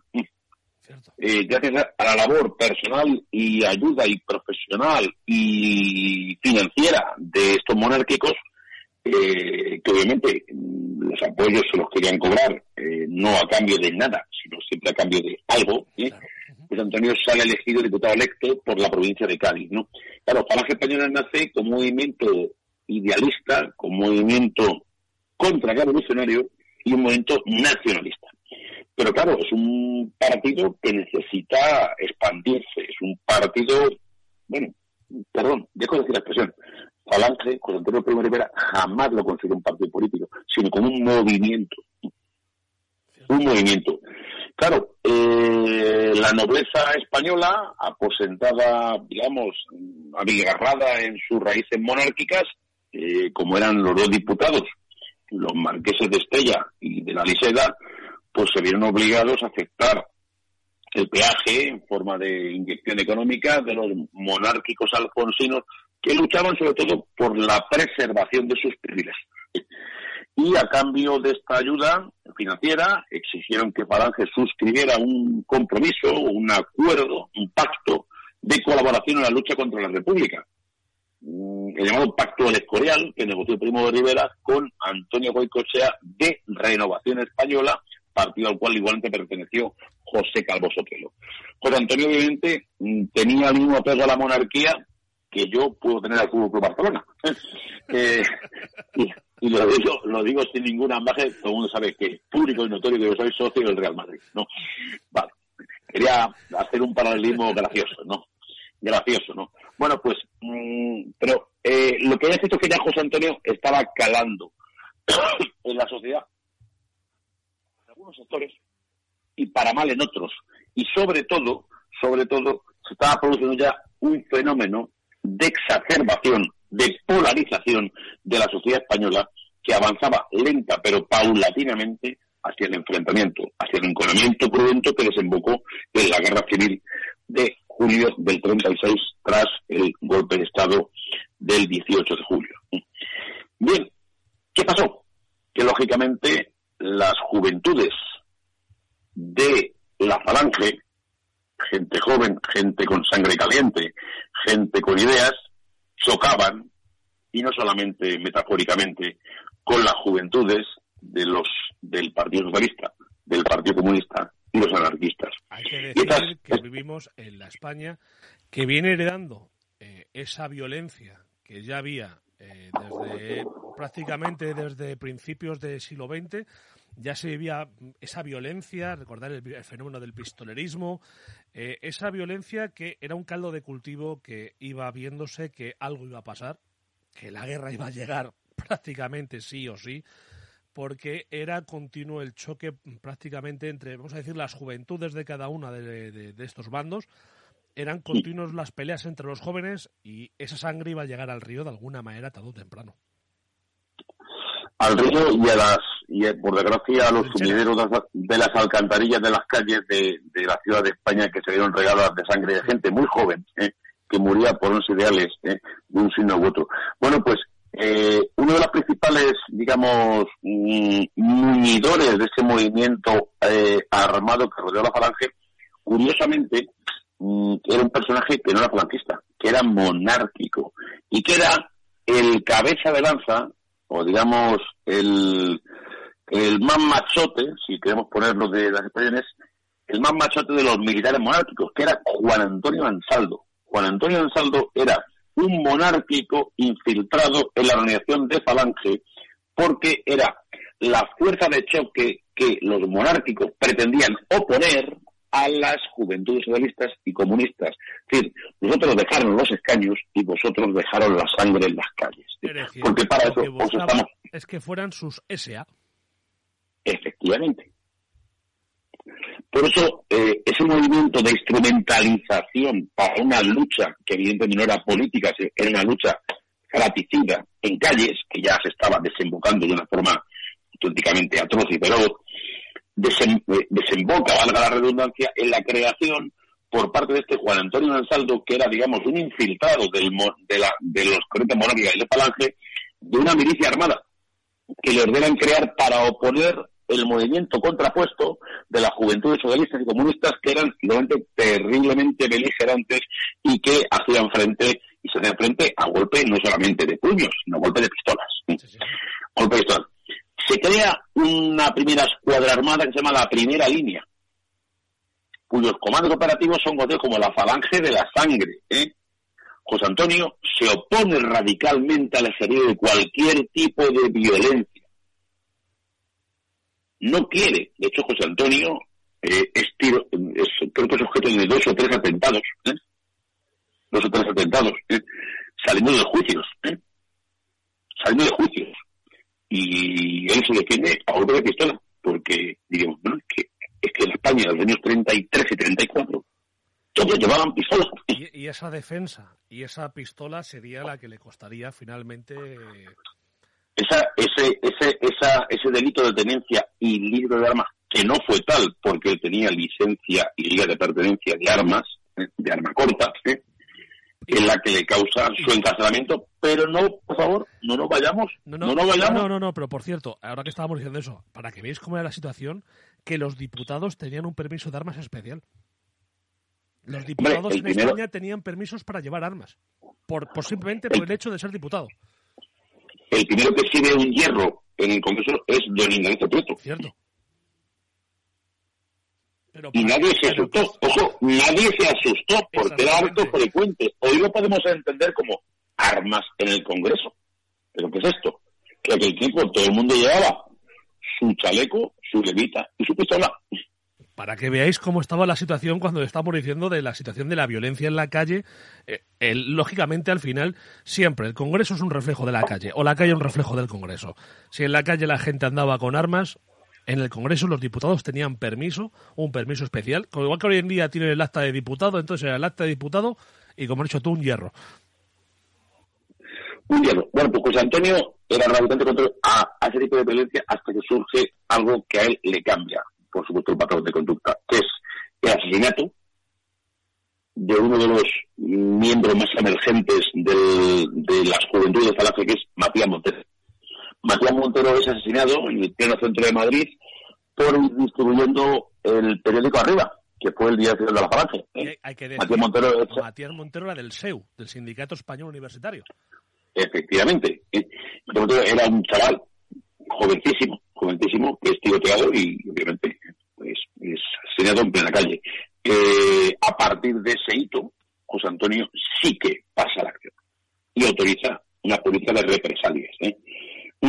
Puntos culminantes, para desgracia, eh, se, se, alcanzó con la muerte a tiros en venganza, en plena calle, de una dirigente socialista joven que se llama Juana Rico. Se cobraban ojo por ojo y diente por diente. Esa era la España que estaba acercándose al precipicio ¿eh? de la guerra. Y en este ínterin, en este ínterin, este caldo de cultivo, que ya el Oriente está revelando como, como susceptible de causar pánico y terror, ¿eh? pánico y terror, José Antonio da un cuarto punto, cuarto giro, un punto de inflexión que es con el acercamiento a otro partido ¿eh? que también podemos decirle un fenómeno de carácter asociacionista o movimiento, que son las JONS llamadas Juntas Ofensivas Nacional Sindicalistas. Si explicamos eh, qué fueron las JONS, tenemos que hablar de dos personajes que son, digamos, sus precursores y sus principales protagonistas. Por un lado hemos hablado de Ramiro Resma, ¿eh? pero por otro lado, Zamorano, ¿no? Tenemos que hablar de otro, personaje que también pasó la historia y que es muy conocido como Onésimo Redondo, ¿no? Eh, las juntas ofensivas nacionales sindicalistas nacen de la fusión de las juntas de ofensiva, eh, perdón, de las juntas castellanas de región hispánica que dirigía Onésimo Redondo, natural de Valladolid, eh, y de las juntas ofensivas nacionales sindicalistas que cofunda, que cofunda o que digamos converge con Ramiro Ledesma en las llamadas JONS. Estas JONS si eran un movimiento de carácter claramente relacionado con el con la ideología del fascismo, sobre todo embebido en la ideología fascista que encarnaba en Europa fundamentalmente Mussolini, ¿no? Y eran mucho más radicales doctrinalmente que los falangistas. Eran mucho más radicales y eran mucho más, si no tengo, mmm, mucho más echados para adelante, si queremos decirlo de alguna forma, ¿no? Eh, claro, ¿qué pasaba? Falanges y las Hons le faltaba una pata del banco, de forma que al final llegan a la, a la, a la, a la idea de la convergencia. Ya veremos que esta convergencia fue dura, difícil y muy inestable, ¿no? Porque fruto de la unión de Falange Española y las Hons se crea un partido que se llama Falange Española de las Hons. Y es como, digamos, resistió hasta luego después la absorción por la comunidad internacionalista con el partido que luego Franco, digamos, se apropia, ¿no? Con la llamada Falange Española Fraternista de la Jons. Pero bueno que los falangistas detectan cuando hablan de falange auténtica, ¿no? Porque ellos consideran que esa falange no era. De ahí las famosas apelativos de camisas viejas y camisas nuevas. ¿eh? He de decir que conocí, eh, bueno, conozco a un, a un chaval, es un amigo, que él es el ejemplo de lo que es la, guerra civil. Uno de sus abuelos era de las juventudes socialistas, el otro era un camisa vieja de falange y contaba, este chaval me contaba que su abuelo, ya siendo, ya siendo muy mayor, todos los días leía el periódico por la zona de Esquelas para ver si se había muerto Franco, al que no perdonaba el decreto del 20 de abril del 37. no se lo perdonaba. Y todos los días lo primero que hacía era leer el periódico, la cena de esquelas, pues se había muerto Franco. Decía el hombre ya muy mayor, que hubiera venido en portada, ¿no? La, la, noticia. Pero él ya era una persona muy mayor, su cabeza, lógicamente, no, no iba muy bien. Y lo primero que leía eran las esquelas para ver si Franco se había muerto, porque siendo un falangista, eh, camisa vieja, como se suele decir, no perdonaba el decreto de, abril del 37 de, de la unión de, de, la falange española tradicionista de las Jonas. Y, la, apropiación, digamos, de un partido que obviamente eh, había nacido para, para fines muy distintos y que había sido convertido en un partido clientelar del régimen. Exactamente. Bueno, pues, ¿qué aportaba las Jonas a Falange? Mm, para que lo oyente un poco alcance a comprender por qué se produce esta fusión, ¿no? Esta fusión fría, si queremos decirlo.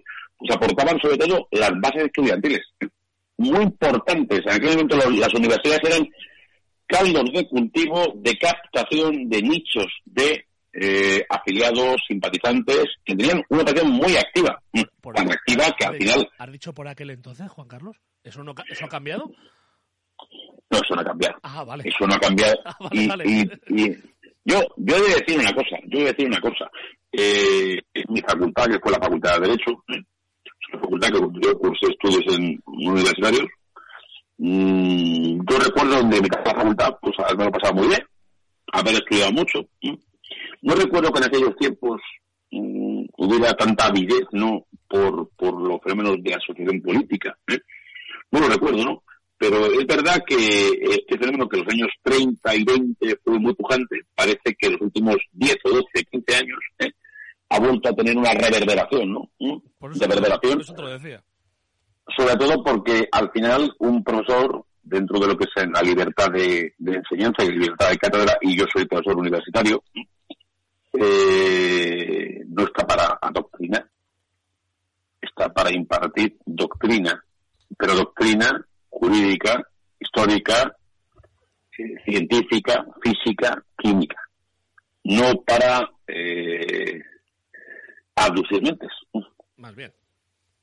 No estamos para eso, estamos para enseñar. Para enseñar. Pero no, esta es mi visión, ¿no?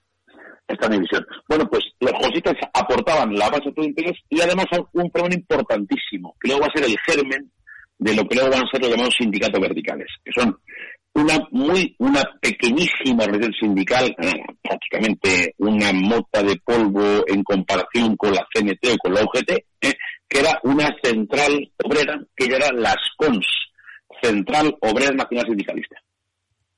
Y ahí considera José Antonio que ese, ese arma, el arma sindical, el arma de el, digamos, el, el apoyo de los sectores productivos de la población, va a darle, digamos, un contexto a la idea doctrinal del nacional sindicalismo que teorizó Ramiro Ledesma y que pasó a ser durante un tiempo la ideología oficial del falangismo.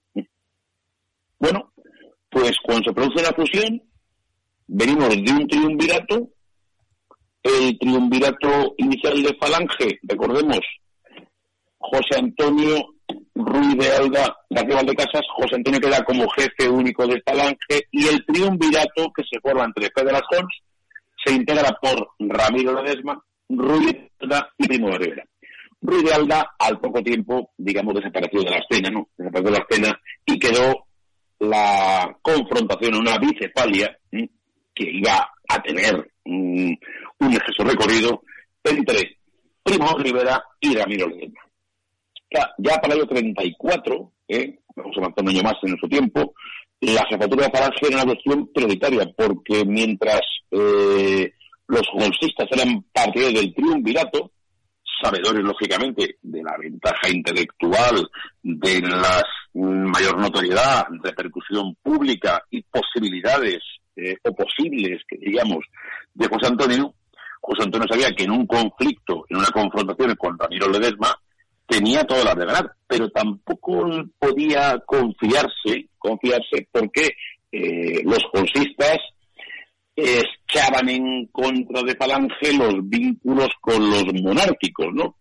Y a su vez le decían que José Antonio, claro, él, como gozaba de inmunidad parlamentaria, pues él tenía una mayor libertad de acción política para moverse que el resto dirigentes que quedaban fuera del arco parlamentario y, consecuentemente, no tenían la posibilidad que tenía José Antonio de alcanzar eh, una mayor cota de, de, personas que podían beber de sus principios y hacerse proclives a su ideología política.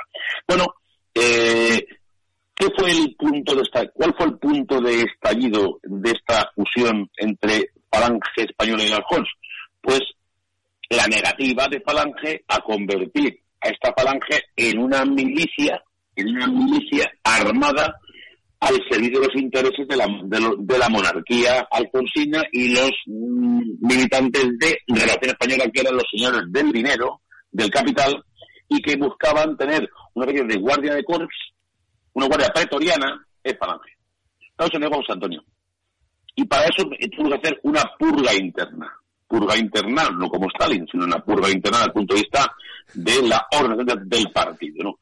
Para eso, en primer lugar, expulsa de Falange, de, la, de a José Antonio Ansaldo, que, ya, que era un infiltrado.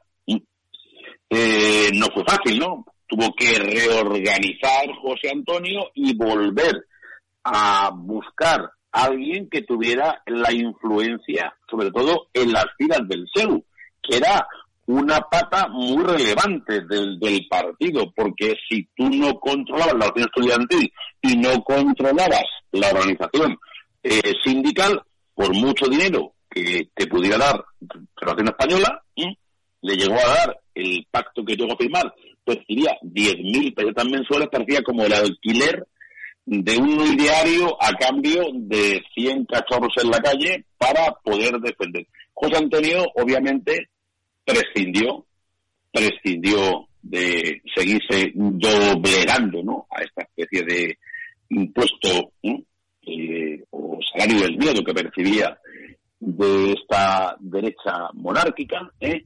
y se centró en dar prioridad a la labor sindical y, a, y ya de forma, digamos, mm, bueno, mm, indisimulada a las tácticas de militar armada porque la lucha contra la izquierda en las calles estaba cada vez más radicalizada hasta el punto de que la Falange Española llegó a pasar durante ese periodo de tiempo, años 34, 35 y ya 36, llegó a pasar eh, con el sobrenombre de funeraria española por la cantidad de muertos ¿eh? en la calle en actos no bélicos, o en actos no prebélicos, pre-guerra civil, la cantidad, una, una cantidad ingente de falangistas jóvenes cayeron ¿eh? y, dieron, por desgracia, el, el, sobrenombre de funeraria española. José Antonio, mm, obviamente, eh, ya iba consolidando su liderazgo del partido y solamente le quedaba pues un eslabón que más, ¿no? Que era Ramiro Ledesma. Ramiro Ledesma, mm, por desgracia o por fortuna, siempre consideró un señorito, un señorito muy próximo a los monárquicos y estaba eh, dentro de su ideología mucho más próximo de lo que la gente puede pensar al socialismo revolucionario, porque Ramiro Ledesma eh, no desdeñaba la lucha de clases, cosa que José Antonio era radicalmente contrario. Radicalmente contrario. Surgió, lógicamente, este Congreso Nacional de Falange, el 4 de octubre del 34, y ahí se eligió como líder único a José Antonio Primo de Rivera. Una vez que José Antonio eh, tiene las manos libres, ya configura una estructura de partido, de movimiento, con gente de sus, de su eh, confianza, con personas más allegadas, y en este, entre sus allegados no se encuentra la de Lema. Ya se empieza a hablar aquí de y ledesmistas, y ledesmistas. Y el punto el punto, digamos, el punto donde surge ya el conflicto radical es con el nombramiento del nuevo secretario general de Falange, que es Raimundo Fernández Cuesta, al cual tú has citado al comienzo de este programa. Esto fue, digamos, el hasta aquí hemos llegado, ¿no? ¿Eh? Hemos llegado. Ledesma eh, intenta hacer en el 35, al comienzo del 35, una maniobra para irse de Falange y para refundar las CONS. Refundar las CONS. Primo Rivera, eh, conocedor de la maniobra, se adelanta a, esa, a ese movimiento de, de ajedrez, les expulsa del partido y, tras asegurarse una alianza con Onésimo Redondo, y el, sobre todo el movimiento sindical de las CONS, se carga políticamente a Ramiro Ledesma y se carga a Ramiro Ledesma y se queda como jefe único de falange española de las Hons, con unas Hons sin posibilidad de ser revividas en, un, una, una, segunda versión, como quería Ramiro Ledesma, y además realiza un siguiente paso. Entonces ya el quinto punto de inflexión de José Antonio Primo de Rivera, que es la ruptura del acuerdo de colaboración con los monárquicos. Ese es el punto donde, digamos, José Antonio se separa por completo de lo que se puede considerar la derecha española o el conservadurismo español y José Antonio pone tierra de por medio, pone tierra de por medio, porque entre otras cosas eh, el punto, otro punto más de inflexión, y perdonadme de que repita tanto está este, este vocablo, es que Carlos que se había exiliado, retorna y retorna criticando a Miguel Primo de Rivera. José Antonio le dice, tú has sido ministro con mi padre, de Victorio, y has tenido digamos, una serie de privilegios, ¿cómo se te ocurre? José Antonio le reprocha que en la etapa final del régimen de Primo de Rivera y posteriormente traicionaba a su padre. Y entonces, Calvo Sotelo, que está viendo que hay un fenómeno creciente, un movimiento que está tener cotas de, de cierto auge en la sociedad, que es Falange Española, intenta afiliarse a Falange. Y José Antonio se lo impide. Carlos lo que hace, como le dan con la puerta de las narices en Falange Española, se da la vuelta y se cambia a Renovación, que es el partido que dirigía Antonio Coicochea, Morellico Alfonsino, y entre los dos se nos obtenido el político que el llamado Bloque Nacional, que luego va a ser el contrapunto del llamado Frente Popular cuando lleguemos a las elecciones de febrero del 36, a los cuales, claro, se le ofreció la posibilidad de integrarse a José Antonio en ese bloque, pero José Antonio consideraba que eso no era una fusión, sino lo que era una fagocitación de la falange y una vuelta a ese papel, a ese rol de milicia armada a modo de perros de la calle o perros de presa, que siempre esa especie de desprecio que demostró la derecha mm, burguesa que eh, encabezaban Calvo Sotelo, Goicochea en Española, Juan Antonio no quiso eh, ejercer ese papel, ese rol secundario, y mm, ello no les gratis, porque obviamente perdió todos los apoyos, perdió toda la financiación, el marqués de la eh, mm, llegó a decir inclusive que José Antonio era un anticatólico, un anticatólico, ¿no? Y bueno, José Antonio a partir de ese momento se desmarca absolutamente de, de las ideas de la, de la derecha conservadora tradicional y estructura un discurso político que partiendo de dos parámetros que son, uno, el antimarxismo como eje central de su idea política, el rechazo del orden liberal y capitalista, y estructura toda su idea a lo largo del año 35 en el conocido programa de los 27 puntos de la falange, ¿eh? Que si te parece bien, tras un breve receso, ¿eh? ahora vamos a comentar. Vamos a hacer un pequeño alto en el camino y, y ahora volvemos y hablamos de estos 27 puntos que decía Juan Carlos de Falange Española.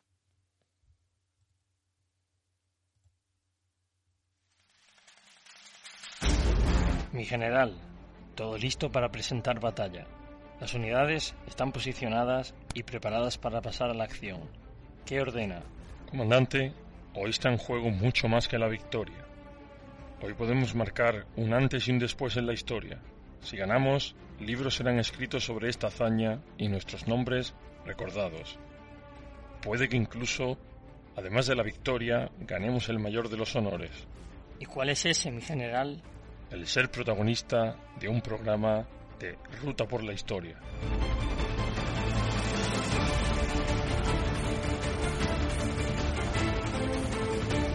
Vive la historia junto a José Luis, Lola, Juan Carlos y Tony. Navega por sus mares llenos de secretos. Sumérgete en un mundo de curiosidades y disfruta los hechos como si fueras parte de ellos. La historia como siempre quisiste que te la contaran, de un modo divertido y épico.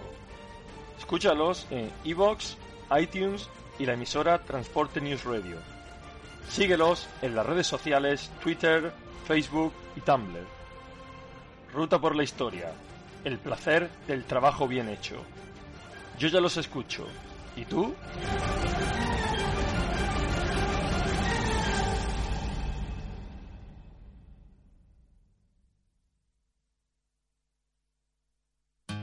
Yo no cargo ni descargo mi camión. ¿Y tú? Campaña contra la carga y descarga de los camiones por los conductores. Únete. Más información en el blog de Transporte News Radio, la radio del transporte.wordpress.com.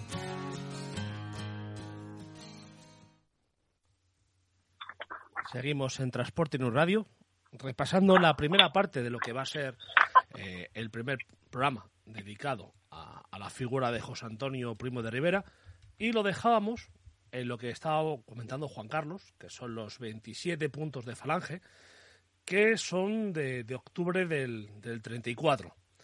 Así que si quieres, ahí seguimos, Juan Carlos, con, el 30, bueno, creo que es el 30 de noviembre del 34, si no recuerdo mal.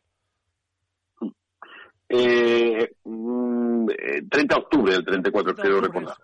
Quiero, recordar, sí, del 34.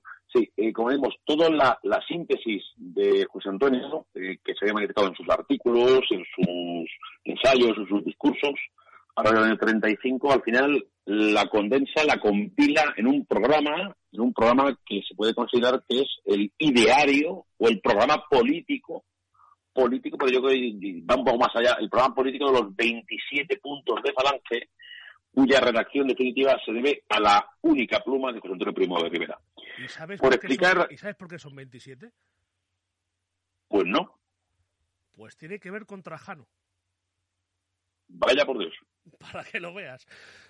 27 pues relieves Trajano en, las, eh, en la columna Trajana, en los 27 relieves de Trajano que garantiza la seguridad del Estado que legisla a favor de la familia, crea grandes infraestructuras portuarias, marítimas como fluviales, del imperio para el desarrollo, o sea, del imperio para el desarrollo del comercio, desarrollo de las formas agrarias, eh, distribuye pan, distribuye aceite, protege a la infancia, todo está basado en, en esos 27 puntos.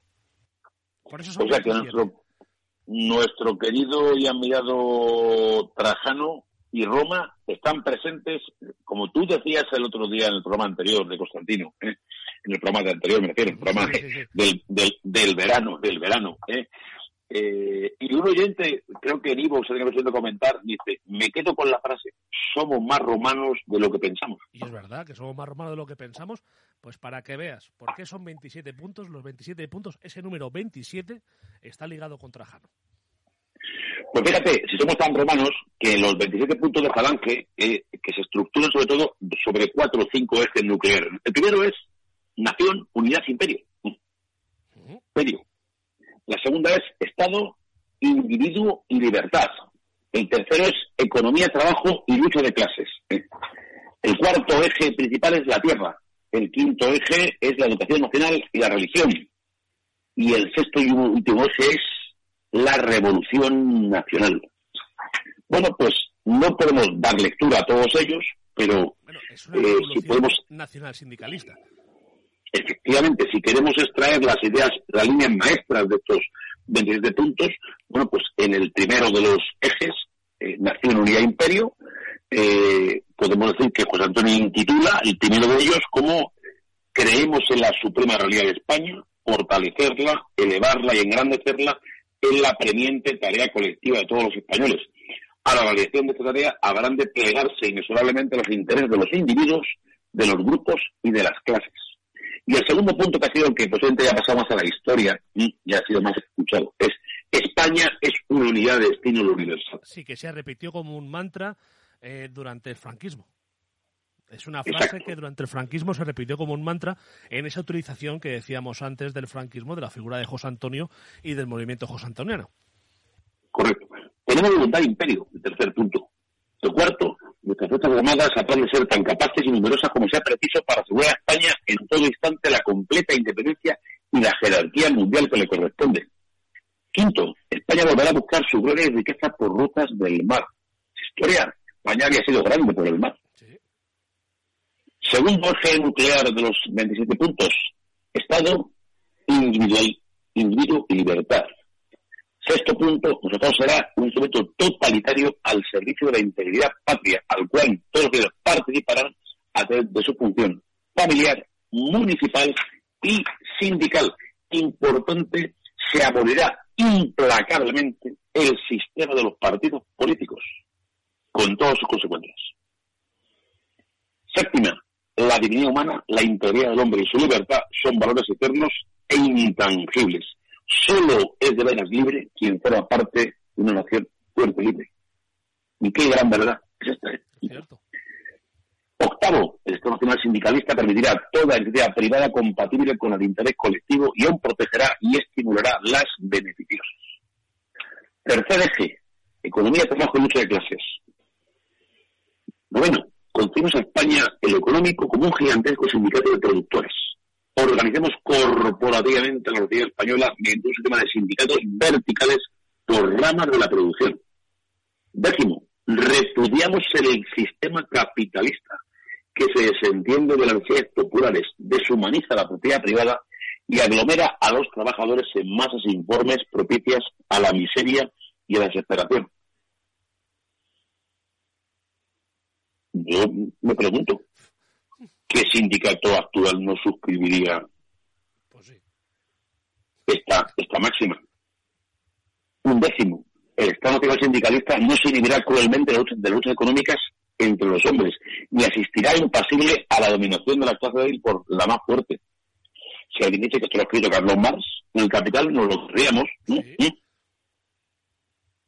Doce la riqueza tiene como primer destino mejorar las condiciones de vida cuando se integra en el pueblo. No es tolerable que las masas enormes vivan miserablemente mientras unos cuantos disfrutan de todos lujos. Lo que se llama la repartición de la riqueza.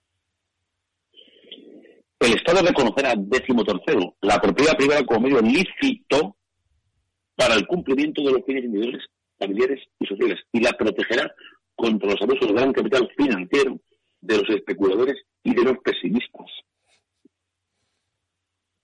Esto venía, sobre todo, un poco como contrapunto a ese pesimismo que invadía España tras la pérdida del gran imperio, tras el desastre de la crisis del 98, ¿eh? que era una España triste, ¿no? 14. Defendemos la tendencia a la nacionalización del servicio de banca y mediante las corporaciones a la derogación de servicios públicos. Pues hombre, defendían mucho lo público. Eso te iba a decir. Y sobre todo la nacionalización de la banca. Cuidado. que eso hoy en día... Aquí, habrá personas que se estén quedando ojipláticos o, o quizá perplejos. Decimoquinto, todos los españoles tienen derecho al trabajo. Las entidades públicas sostendrán necesariamente a quienes se en paro forzoso. Décimo sexto, todos los españoles no impedidos tienen el, deber del trabajo. El Estado Nacional Sindicalista no tributará la menor consideración a los que no cumplen función alguna y aspiran a vivir como convidados a costa del acuerdo de los demás. Pues yo, este 16, lo suscribo. Sí, yo también.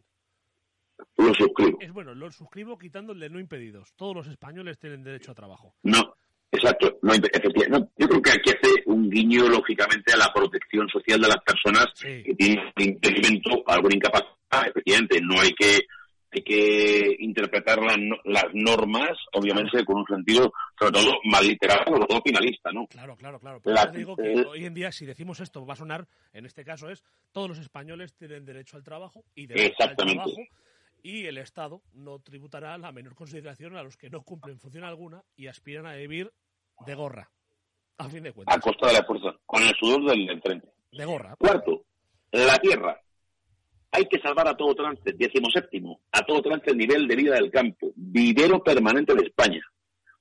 Para ello, 18, enriquecemos la producción agrícola, asegurando a todos los productos de la tierra a un precio mínimo remunerado. Protegemos al sector primario de España, ¿no? Y evitamos que cuando se vendan estos productos a las grandes cadenas, el agricultor tenga derecho, lógicamente, a un justo beneficio. Exigiendo que se al campo para dotar suficientemente gran parte de lo que hoy absorbe la ciudad en pago de sus derechos intelectuales y comerciales. Organizando un verdadero crédito agrícola nacional que al prestar dinero al labrador a bajo interés con la garantía de sus bienes y sus cosechas le redima de la usura y el catequismo. Difundiendo la enseñanza agrícola y pecuaria. Orientando la política arancelaria en sentido protector de la agricultura y la ganadería acelerando las obras hidráulicas y racionalizando las unidades de cultivo para suprimir tanto los latifundios desperdiciados como los ministerios económicos para su, para su exiguo rendimiento. Noveno, distribuyendo de nuevo la tierra cultivable para constituir la propiedad familiar y estimular energéticamente la vindicación de labradores. Vigésimo, una emprenderemos una campaña infatigable de repoblación ganadera y forestal. Vigésimo primero, el Estado podrá expropiar sin indemnización las tierras cuya propiedad ha sido adquirida o disfrutada ilegítimamente. Ilegítimamente. Décimo séptimo, será así el precedente del Estado Nacional Sindicalista la reconstrucción de los patrimonios comunales de los pueblos. Hasta aquí, si, decimos que hasta aquí el programa de Falange se resume en paz, pan y trabajo. Hasta ahora sí, y vamos a meter las dos variables que nos faltan, que son el quinto eje, educación nacional la religión, vigésimo tercero, es misión oficial del Estado, conseguir un espíritu nacional fuerte y unido e instalar en el alma de las futuras generaciones la alegría y el orgullo de la patria. Todos los españoles. claro, en esta época es cuando más fuerza van teniendo, y ya veremos, y ya sabemos, los programas que hemos hecho, la fuerza que tenían en los eh, nacionalismos en España, tanto en, eh, en, Euskadi como en, en Cataluña. Entonces, en este caso, lo que quiere hacer es enfrentarse a eso, es lo que siempre se llama como el principio de acción-reacción. Cuando una gente se solivianta, tú te soliviantas más. Entonces tienes que hacer recuperar ese espíritu de orgullo nacional, que por cierto estaba tirado por los suelos tras el desastre del 98. Entonces, de alguna manera, el Estado tenía que potenciar ese orgullo, ese orgullo patrio que todos los países de, nuestro entorno tienen, o los países del mundo tienen, y que en España parece eh, que mm, eso de sentirse orgulloso de ser español es como prácticamente que a uno le menten a su madre. Por gracia la historia se tiene repetida en muchas ocasiones, ¿no? ¿Eh? Eh, eh, vigésimo cuarto, fíjate, la cultura se organizará en forma de que no se malogre ningún talento por falta de medios económicos. Todos los que lo merezcan tendrán fácil acceso incluso a los bienes superiores. Malograr ningún talento, falta de medios económicos, merecimientos, fácil acceso estudios superiores, incluso, incluso. De, gran de gran encarazarse, de gran expresión. Analícenlas y sacan sus conclusiones. Vigésimo quinto, que esto es la apropiación del franquismo.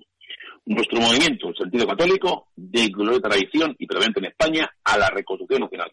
La Iglesia y el Estado concordarán sus facultades respectivas, de aquí es el preludio del concordato, respectivas sin que se admita intromisión o actividad alguna que menoscabe la dignidad del Estado o la integridad nacional. Y este punto 25, 15 quinto, es el que fue el antecedente o el sustrato en base al cual el nacional sindicalismo de José Antonio, en su fusión con las GON, se transformó en el nacional catolicismo en el que Franco convirtió este movimiento al eh, fusionarlo con la comunidad tradicionalista. Dije, último sexto eje, revolución nacional. Ojo, no hablamos de lucha de clases, hablamos revolución nacional. Vigésimo sexto, Palanque Peña de la Jons quiere un orden nuevo, enunciado los anteriores principios. Para implantarlo, impugna con la resistencia del orden vigente y aquellas resistencias contrapuestas, la del capitalismo ¿eh? y la lucha del proletariado. Aspira a la revolución nacional. Su estilo preferirá lo directo, ardiente y combativo. La vida es milicia y ha de vivirse con espíritu acendrado de servicio y de sacrificio. Y vigésimo séptimo y último, nos afanaremos por triunfar en la lucha con solo las fuerzas sujetas a nuestra disciplina. Pasaremos muy poco. Solo el empuje final por la conquista del Estado, que es la, gesta, la idea, gestada por Rabino Ledema, gestionará el mando, las colaboraciones necesarias siempre que sea asegurado nuestro predominio. Hemos expuesto la descripción completa de los 27 puntos de, de Falange Española de las JONS, ¿eh? diseñados y escritos por José Antonio Primo de Rivera. Seguramente estos 27 al oyente le gustará 1, 2, 8, 10, 14, ninguno o 27. Pero lo que no se puede negar es que las ideas son profundas. ¿eh? podrás coincidir, podrás discrepar, podrás disentir, podrá no gustarte, pero esto no lo ha escrito ningún ego. Lo ha escrito alguien con un pensamiento político profundo. Insisto, podrás coincidir o podrás disentir, pero es innegable ¿eh?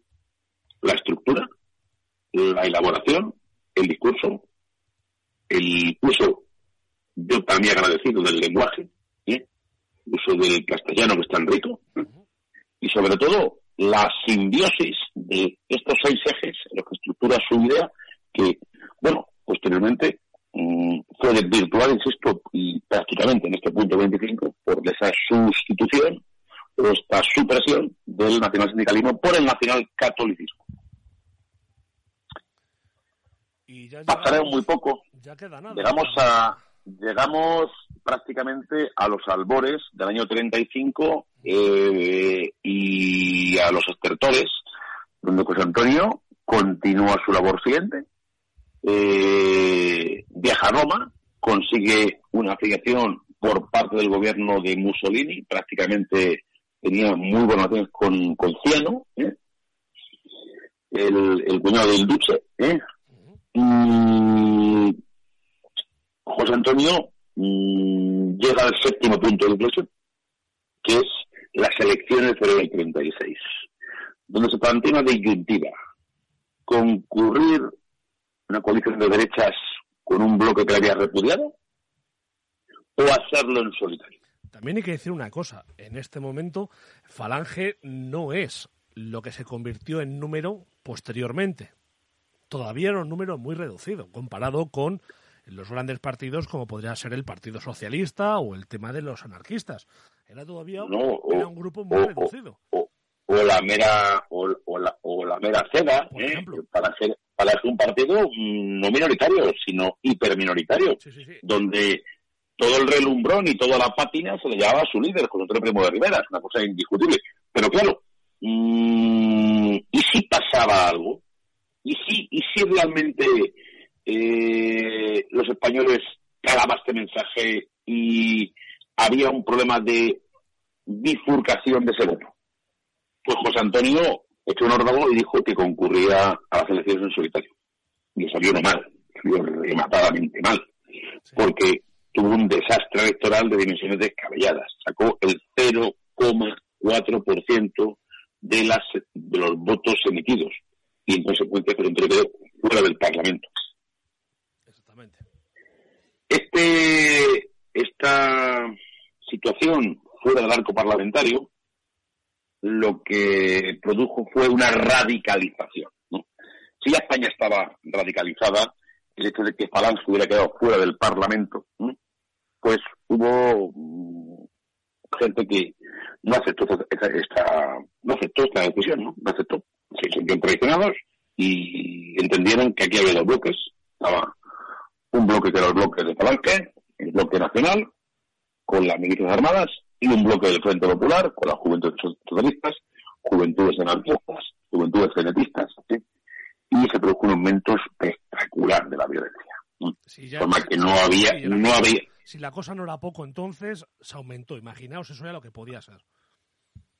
Eh, con, de forma una espiral creciente de violencia, cada día había muertos en las calles, militantes detenidos por la policía, prácticamente Palanque llegó a tener prácticamente el 75% de sus militantes detenidos, ¿eh? o presos, o presos. Eh, José Antonio incluso llegó a ingresar a la cárcel de modelo eh, a mediados de, de marzo, porque eh, se pidió eh, el suplicatorio al Congreso de los Diputados ¿sí? por una serie de acusaciones que le sometieron a un proceso penal, ¿no? Ese proceso penal hoy no vamos a hablar de él. ¿sí? Ya lo haremos de más adelante. José Antonio ingresa en prisión en la cárcel modelo de Madrid en marzo del 36. Hay que decir De allí ya nunca, que... de allí, de allí ya nunca salió. Exactamente. Y que además, eh, tú lo que decías tú antes, eso fue el 14 de marzo del 36, allí le metieron. Hay que decir que, eh, de incluso, hay una cosa que hemos pasado por alto, que lo que habéis escuchado al principio del programa, que es el famoso Cara al Sol, que es eh, el himno de, de, Falange Española de las Jons, después utilizado también otra vez más por, por Franco, se, se estrenó, por así decirlo, se presentó en un mitin en Madrid, en el Cine Europa, en febrero del 36 para las elecciones. O sea, tenía eh, ese himno que después habremos escuchado eh, todos, creo que mil veces, eh, utilizado, como digo, una vez más por, por, Franco, tenía muy poquito tiempo y digamos que José Antonio lo, lo escuchó en, en, vida muy poco. Porque ya lo digo, ya os digo, se, le pusieron letra Eh, pues en febrero del 36 se estrenó y, la, reunión en la que pusieron letra y creo que fue compuesta por José Antonio, por José María Alfaro, por Agustín de Foxá, por Dionisio Ridruejo, otro personaje que también tiene otro programa muy bueno. También estaba Pedro Morlane Michelena, Jacinto Miquel Arena, Rafael Sánchez Mazas y el Marqués de Volarque. Estos fueron los que hicieron la letra del Cara al Sol, que ya digo, una canción que todos hemos escuchado mil veces, seguramente, siempre la relacionamos con Franco, aunque su nacimiento es de, en el cine Europa, como digo, el 2 de febrero del 36 para Falange. Y José Antonio, eso fue el 2 de febrero y fue detenido, como Juan Carlos ha dicho, el, el 14 de marzo. Así que mm, muy poquito. Ingresó a la cárcel modelo de Madrid, día de marzo, fue sometido a varios procedimientos penales prácticamente de forma sucesiva, que le mantienen en prisión durante la primavera, y a partir de ahí se inicia un periplo que culminará con su traslado a la cárcel de Alicante en el mes de julio del 36, a su posterior eh, proceso. Pero que eso yo... ya, lo hablaré. Y esto, eso, eso, obviamente queda para un segundo programa, porque creemos que eh, esos tres meses escasos en la vida eh, de José Primo Rivera merecen un programa propio un programa propio. Y ya hablaremos incluso de las personas que llevaron a cabo el juicio, los magistrados, los jueces. Ya hablaremos, porque de todos, sobre todo de uno de ellos hay una, una, una cosa muy curiosa después que pasó con el tiempo, y, ya hablaremos de ello, ¿de acuerdo? Sí, yo creo que con esta esbozo que ha tenido, bueno, simplemente como epílogo final la entrada de José Antonio, yo creo que ya estaba, era un hecho que prácticamente era la, crónica de una muerte anunciada, ¿no? ¿Eh? El encarcelamiento de José Antonio de Rivera por un delito de tenencia ilícita de armas, tenencia ilícita de armas, eh, cuyo proceso, cuyo, cuya, cuyo proceso íntegro desde el punto de vista jurídico y judicial analizaremos en un programa posterior, y pues las consecuencias posteriormente del fusilamiento de José Antonio Primo de Rivera como consecuencia de la condena a muerte por el Tribunal Popular que le juzga. Y narraremos aspectos hasta la quizá desconocidos por el oyente. ¿Quiénes le juzgaron? ¿Quiénes le fusilaron? ¿O quiénes le asesinaron? Si fue un fusilamiento, como manda el reglamento militar, o no fue tal. O fue otra cosa. Por cierto, hay una cosa de la que, no, hemos, De la que no hemos hablado, que es de que eh, antes de todo esto, lógicamente, se produjo la, la boda de Serrano Suñer, amigo íntimo de José Antonio, con eh, la hermana de, la que era la mujer de, Franco. y, ahí se encontraron por primera vez Franco y José Antonio. Y creo que de la reunión de Franco y José Antonio no hicieron muy buenas migas. No, no. No hicieron muy buenas migas. Pero yo, yo, yo, yo pretendía, pretendía hablar de, sí, de, no, no, de esto digamos, de esto hablaremos del, del, del, post José Antonio, del post José Antonio, a raíz del, del 37 y todos los procesos posteriores. Sí, sí, sí, de eso, que, de eso hablaremos, eh, en el siguiente programa hablaremos de eso, pero es para dejar claro eh, una vez más, y lo que quiero dejar claro en este programa, aparte de que la imagen que tenga la gente, luego ya cada uno que se haga la imagen que quiera, es de eh, la no muy buena relación, no muy buena relación entre Franco y José Antonio, de la que se puede llamar la traición de Franco al movimiento falangista y a los falangistas, que ya veremos en el próximo programa, es para iros preparando en esa situación preparados, sobre todo por si alguien le choca y todavía espera eh, otra cosa, es para que vea que, que Franco, eh, una vez más, eh, Franco navegó en esas aguas turbulentas, en lo cual era un experto, y, supo aprovecharse de unas veces eran desapariciones, otras veces era aprovechar una, una, ejecución o un asesinato, que ya veremos, de José Antonio para aprovechar la figura de José Antonio, del que fue el ausente y luego el presente, para hacerse valer en el poder y aprovecharse de esa figura y seguramente, y, alguno habréis visto en estos 27 puntos que contaba Juan Carlos, de la distorsión que generó del personaje, que ha llegado a mucha gente tan distorsionado que no sabe realmente quién era José Antonio Primo de Rivera. por eso nosotros mm, estamos aquí, como siempre decimos, para narrar lo que sucedió, para contar lo que ocurrió, para hablar con libertad de criterio y con amplitud de miras y sin ningún tipo de tabú intelectual, ningún tipo de tapujo de cuál fue su pensamiento, cuál fue su obra, cuál fue su vida. Y luego el oyente sacará sus conclusiones, porque para eso es ley libre y soberano de establecer, lógicamente, pero por supuesto es importante primero escuchar, luego oír y luego tener tu conclusión. Nosotros no tenemos, por supuesto, ninguna verdad dogmática. Lo que estamos narrando está escrito, está narrado, está relatado, está plasmado y se puede contrastar fácilmente porque simplemente mm, hay tantísimos libros de José Antonio Primo de Rivera, tantísimas monografías, tantísimos, de hecho están publicados sus discursos completos y escritos del año 22 al 36 en el Instituto de Estudios Políticos. O sea, la primera obra data de 1976. Obras completas de José Primo de Rivera. Es decir, esto está escrito, tienes un sello indeleble, ¿no? Un sello indeleble. Y luego ya, mm, cada uno, en función de su abstracción o ideología política, pues mm, podemos eh, irnos desde a Ian Gibson, a José Gil Román, o nos podemos mover, pues efectivamente, en cualquiera de las variables que el oyente en su libertad de elección tiene para elegir. Podemos hablar incluso de José, María Zavala, hijo, ¿eh? Bueno, es que podemos hablar de tantos y tantos, o, o, o de Lara, mm, o, o Es que eh, José Antonio es parte de la historia de España. O sea, es parte de la historia de España. Mm, y quizás más fue todavía parte a su muerte que en vida. Exactamente. Es eh, la figura que es lo que hablaremos en el siguiente programa. Pero por hoy lo vamos a dejar aquí, Juan Carlos. Yo creo que por hoy nos hemos ganado el descanso. Y, y bueno, te emplazo a continuar con. Ese era el punto, el punto 28, el descanso. El, descanso. el, punto 28. te emplazo a, a seguir con esto tenemos que seguir también con, con, Roma, que te recuerdo que no terminamos con Constantino. Tenemos ahí deberes pendientes y que hacer pendientes, pero bueno, mm, lo fundamental y lo más importante en primer lugar es, primero, volvemos a decir el discurso del principio. Mm. Concienciación. Exactamente. Concienciación. Vamos a acabar todos con esto. Y tenemos que poner todos de nuestra parte. Recuerden, España es una unidad de destino universal.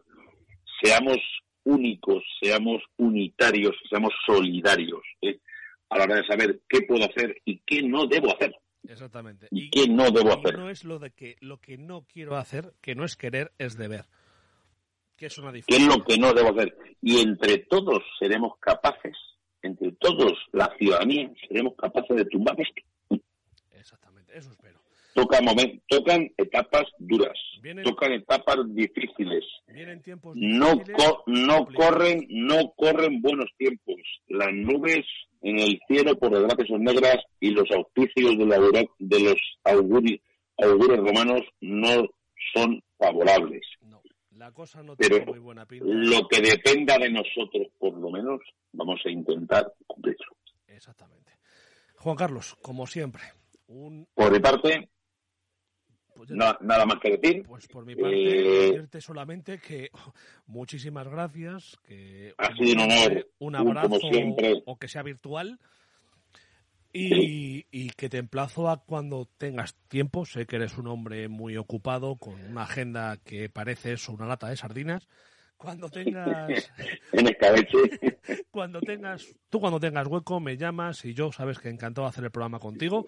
Y ya lo que te apetezca. Si seguimos con José Antonio, José Antonio. Si quieres República Romana, República Romana. Sabes que a tu plena disposición y encantado siempre de estar contigo.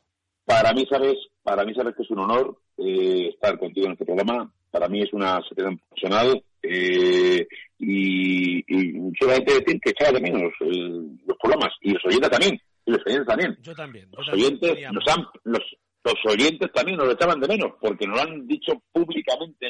¿Qué os está pasando? ¿Qué pasa? ¿Qué pasa? Ya, ya hemos vuelto. Había que descansar, había que descansar. Ya, ya hemos vuelto, ya hemos vuelto y hay que reconocer que es un año, un año difícil. Hemos vuelto y, no, y, no pensamos, y no pensamos irnos. No, hemos venido para quedarnos.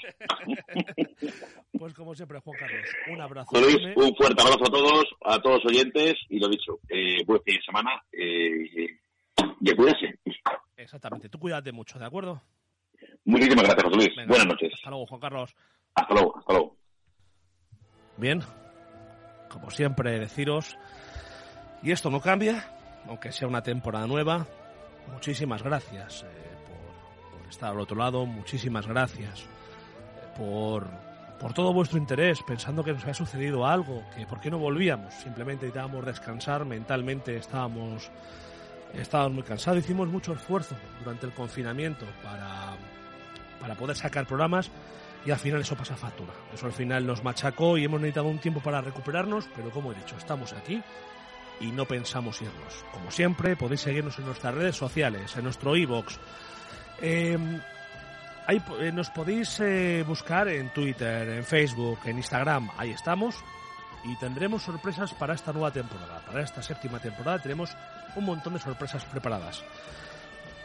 Sed buenos, portaos bien, cuidaos, que es necesario, esta cosa muy mal, como decía Juan Carlos.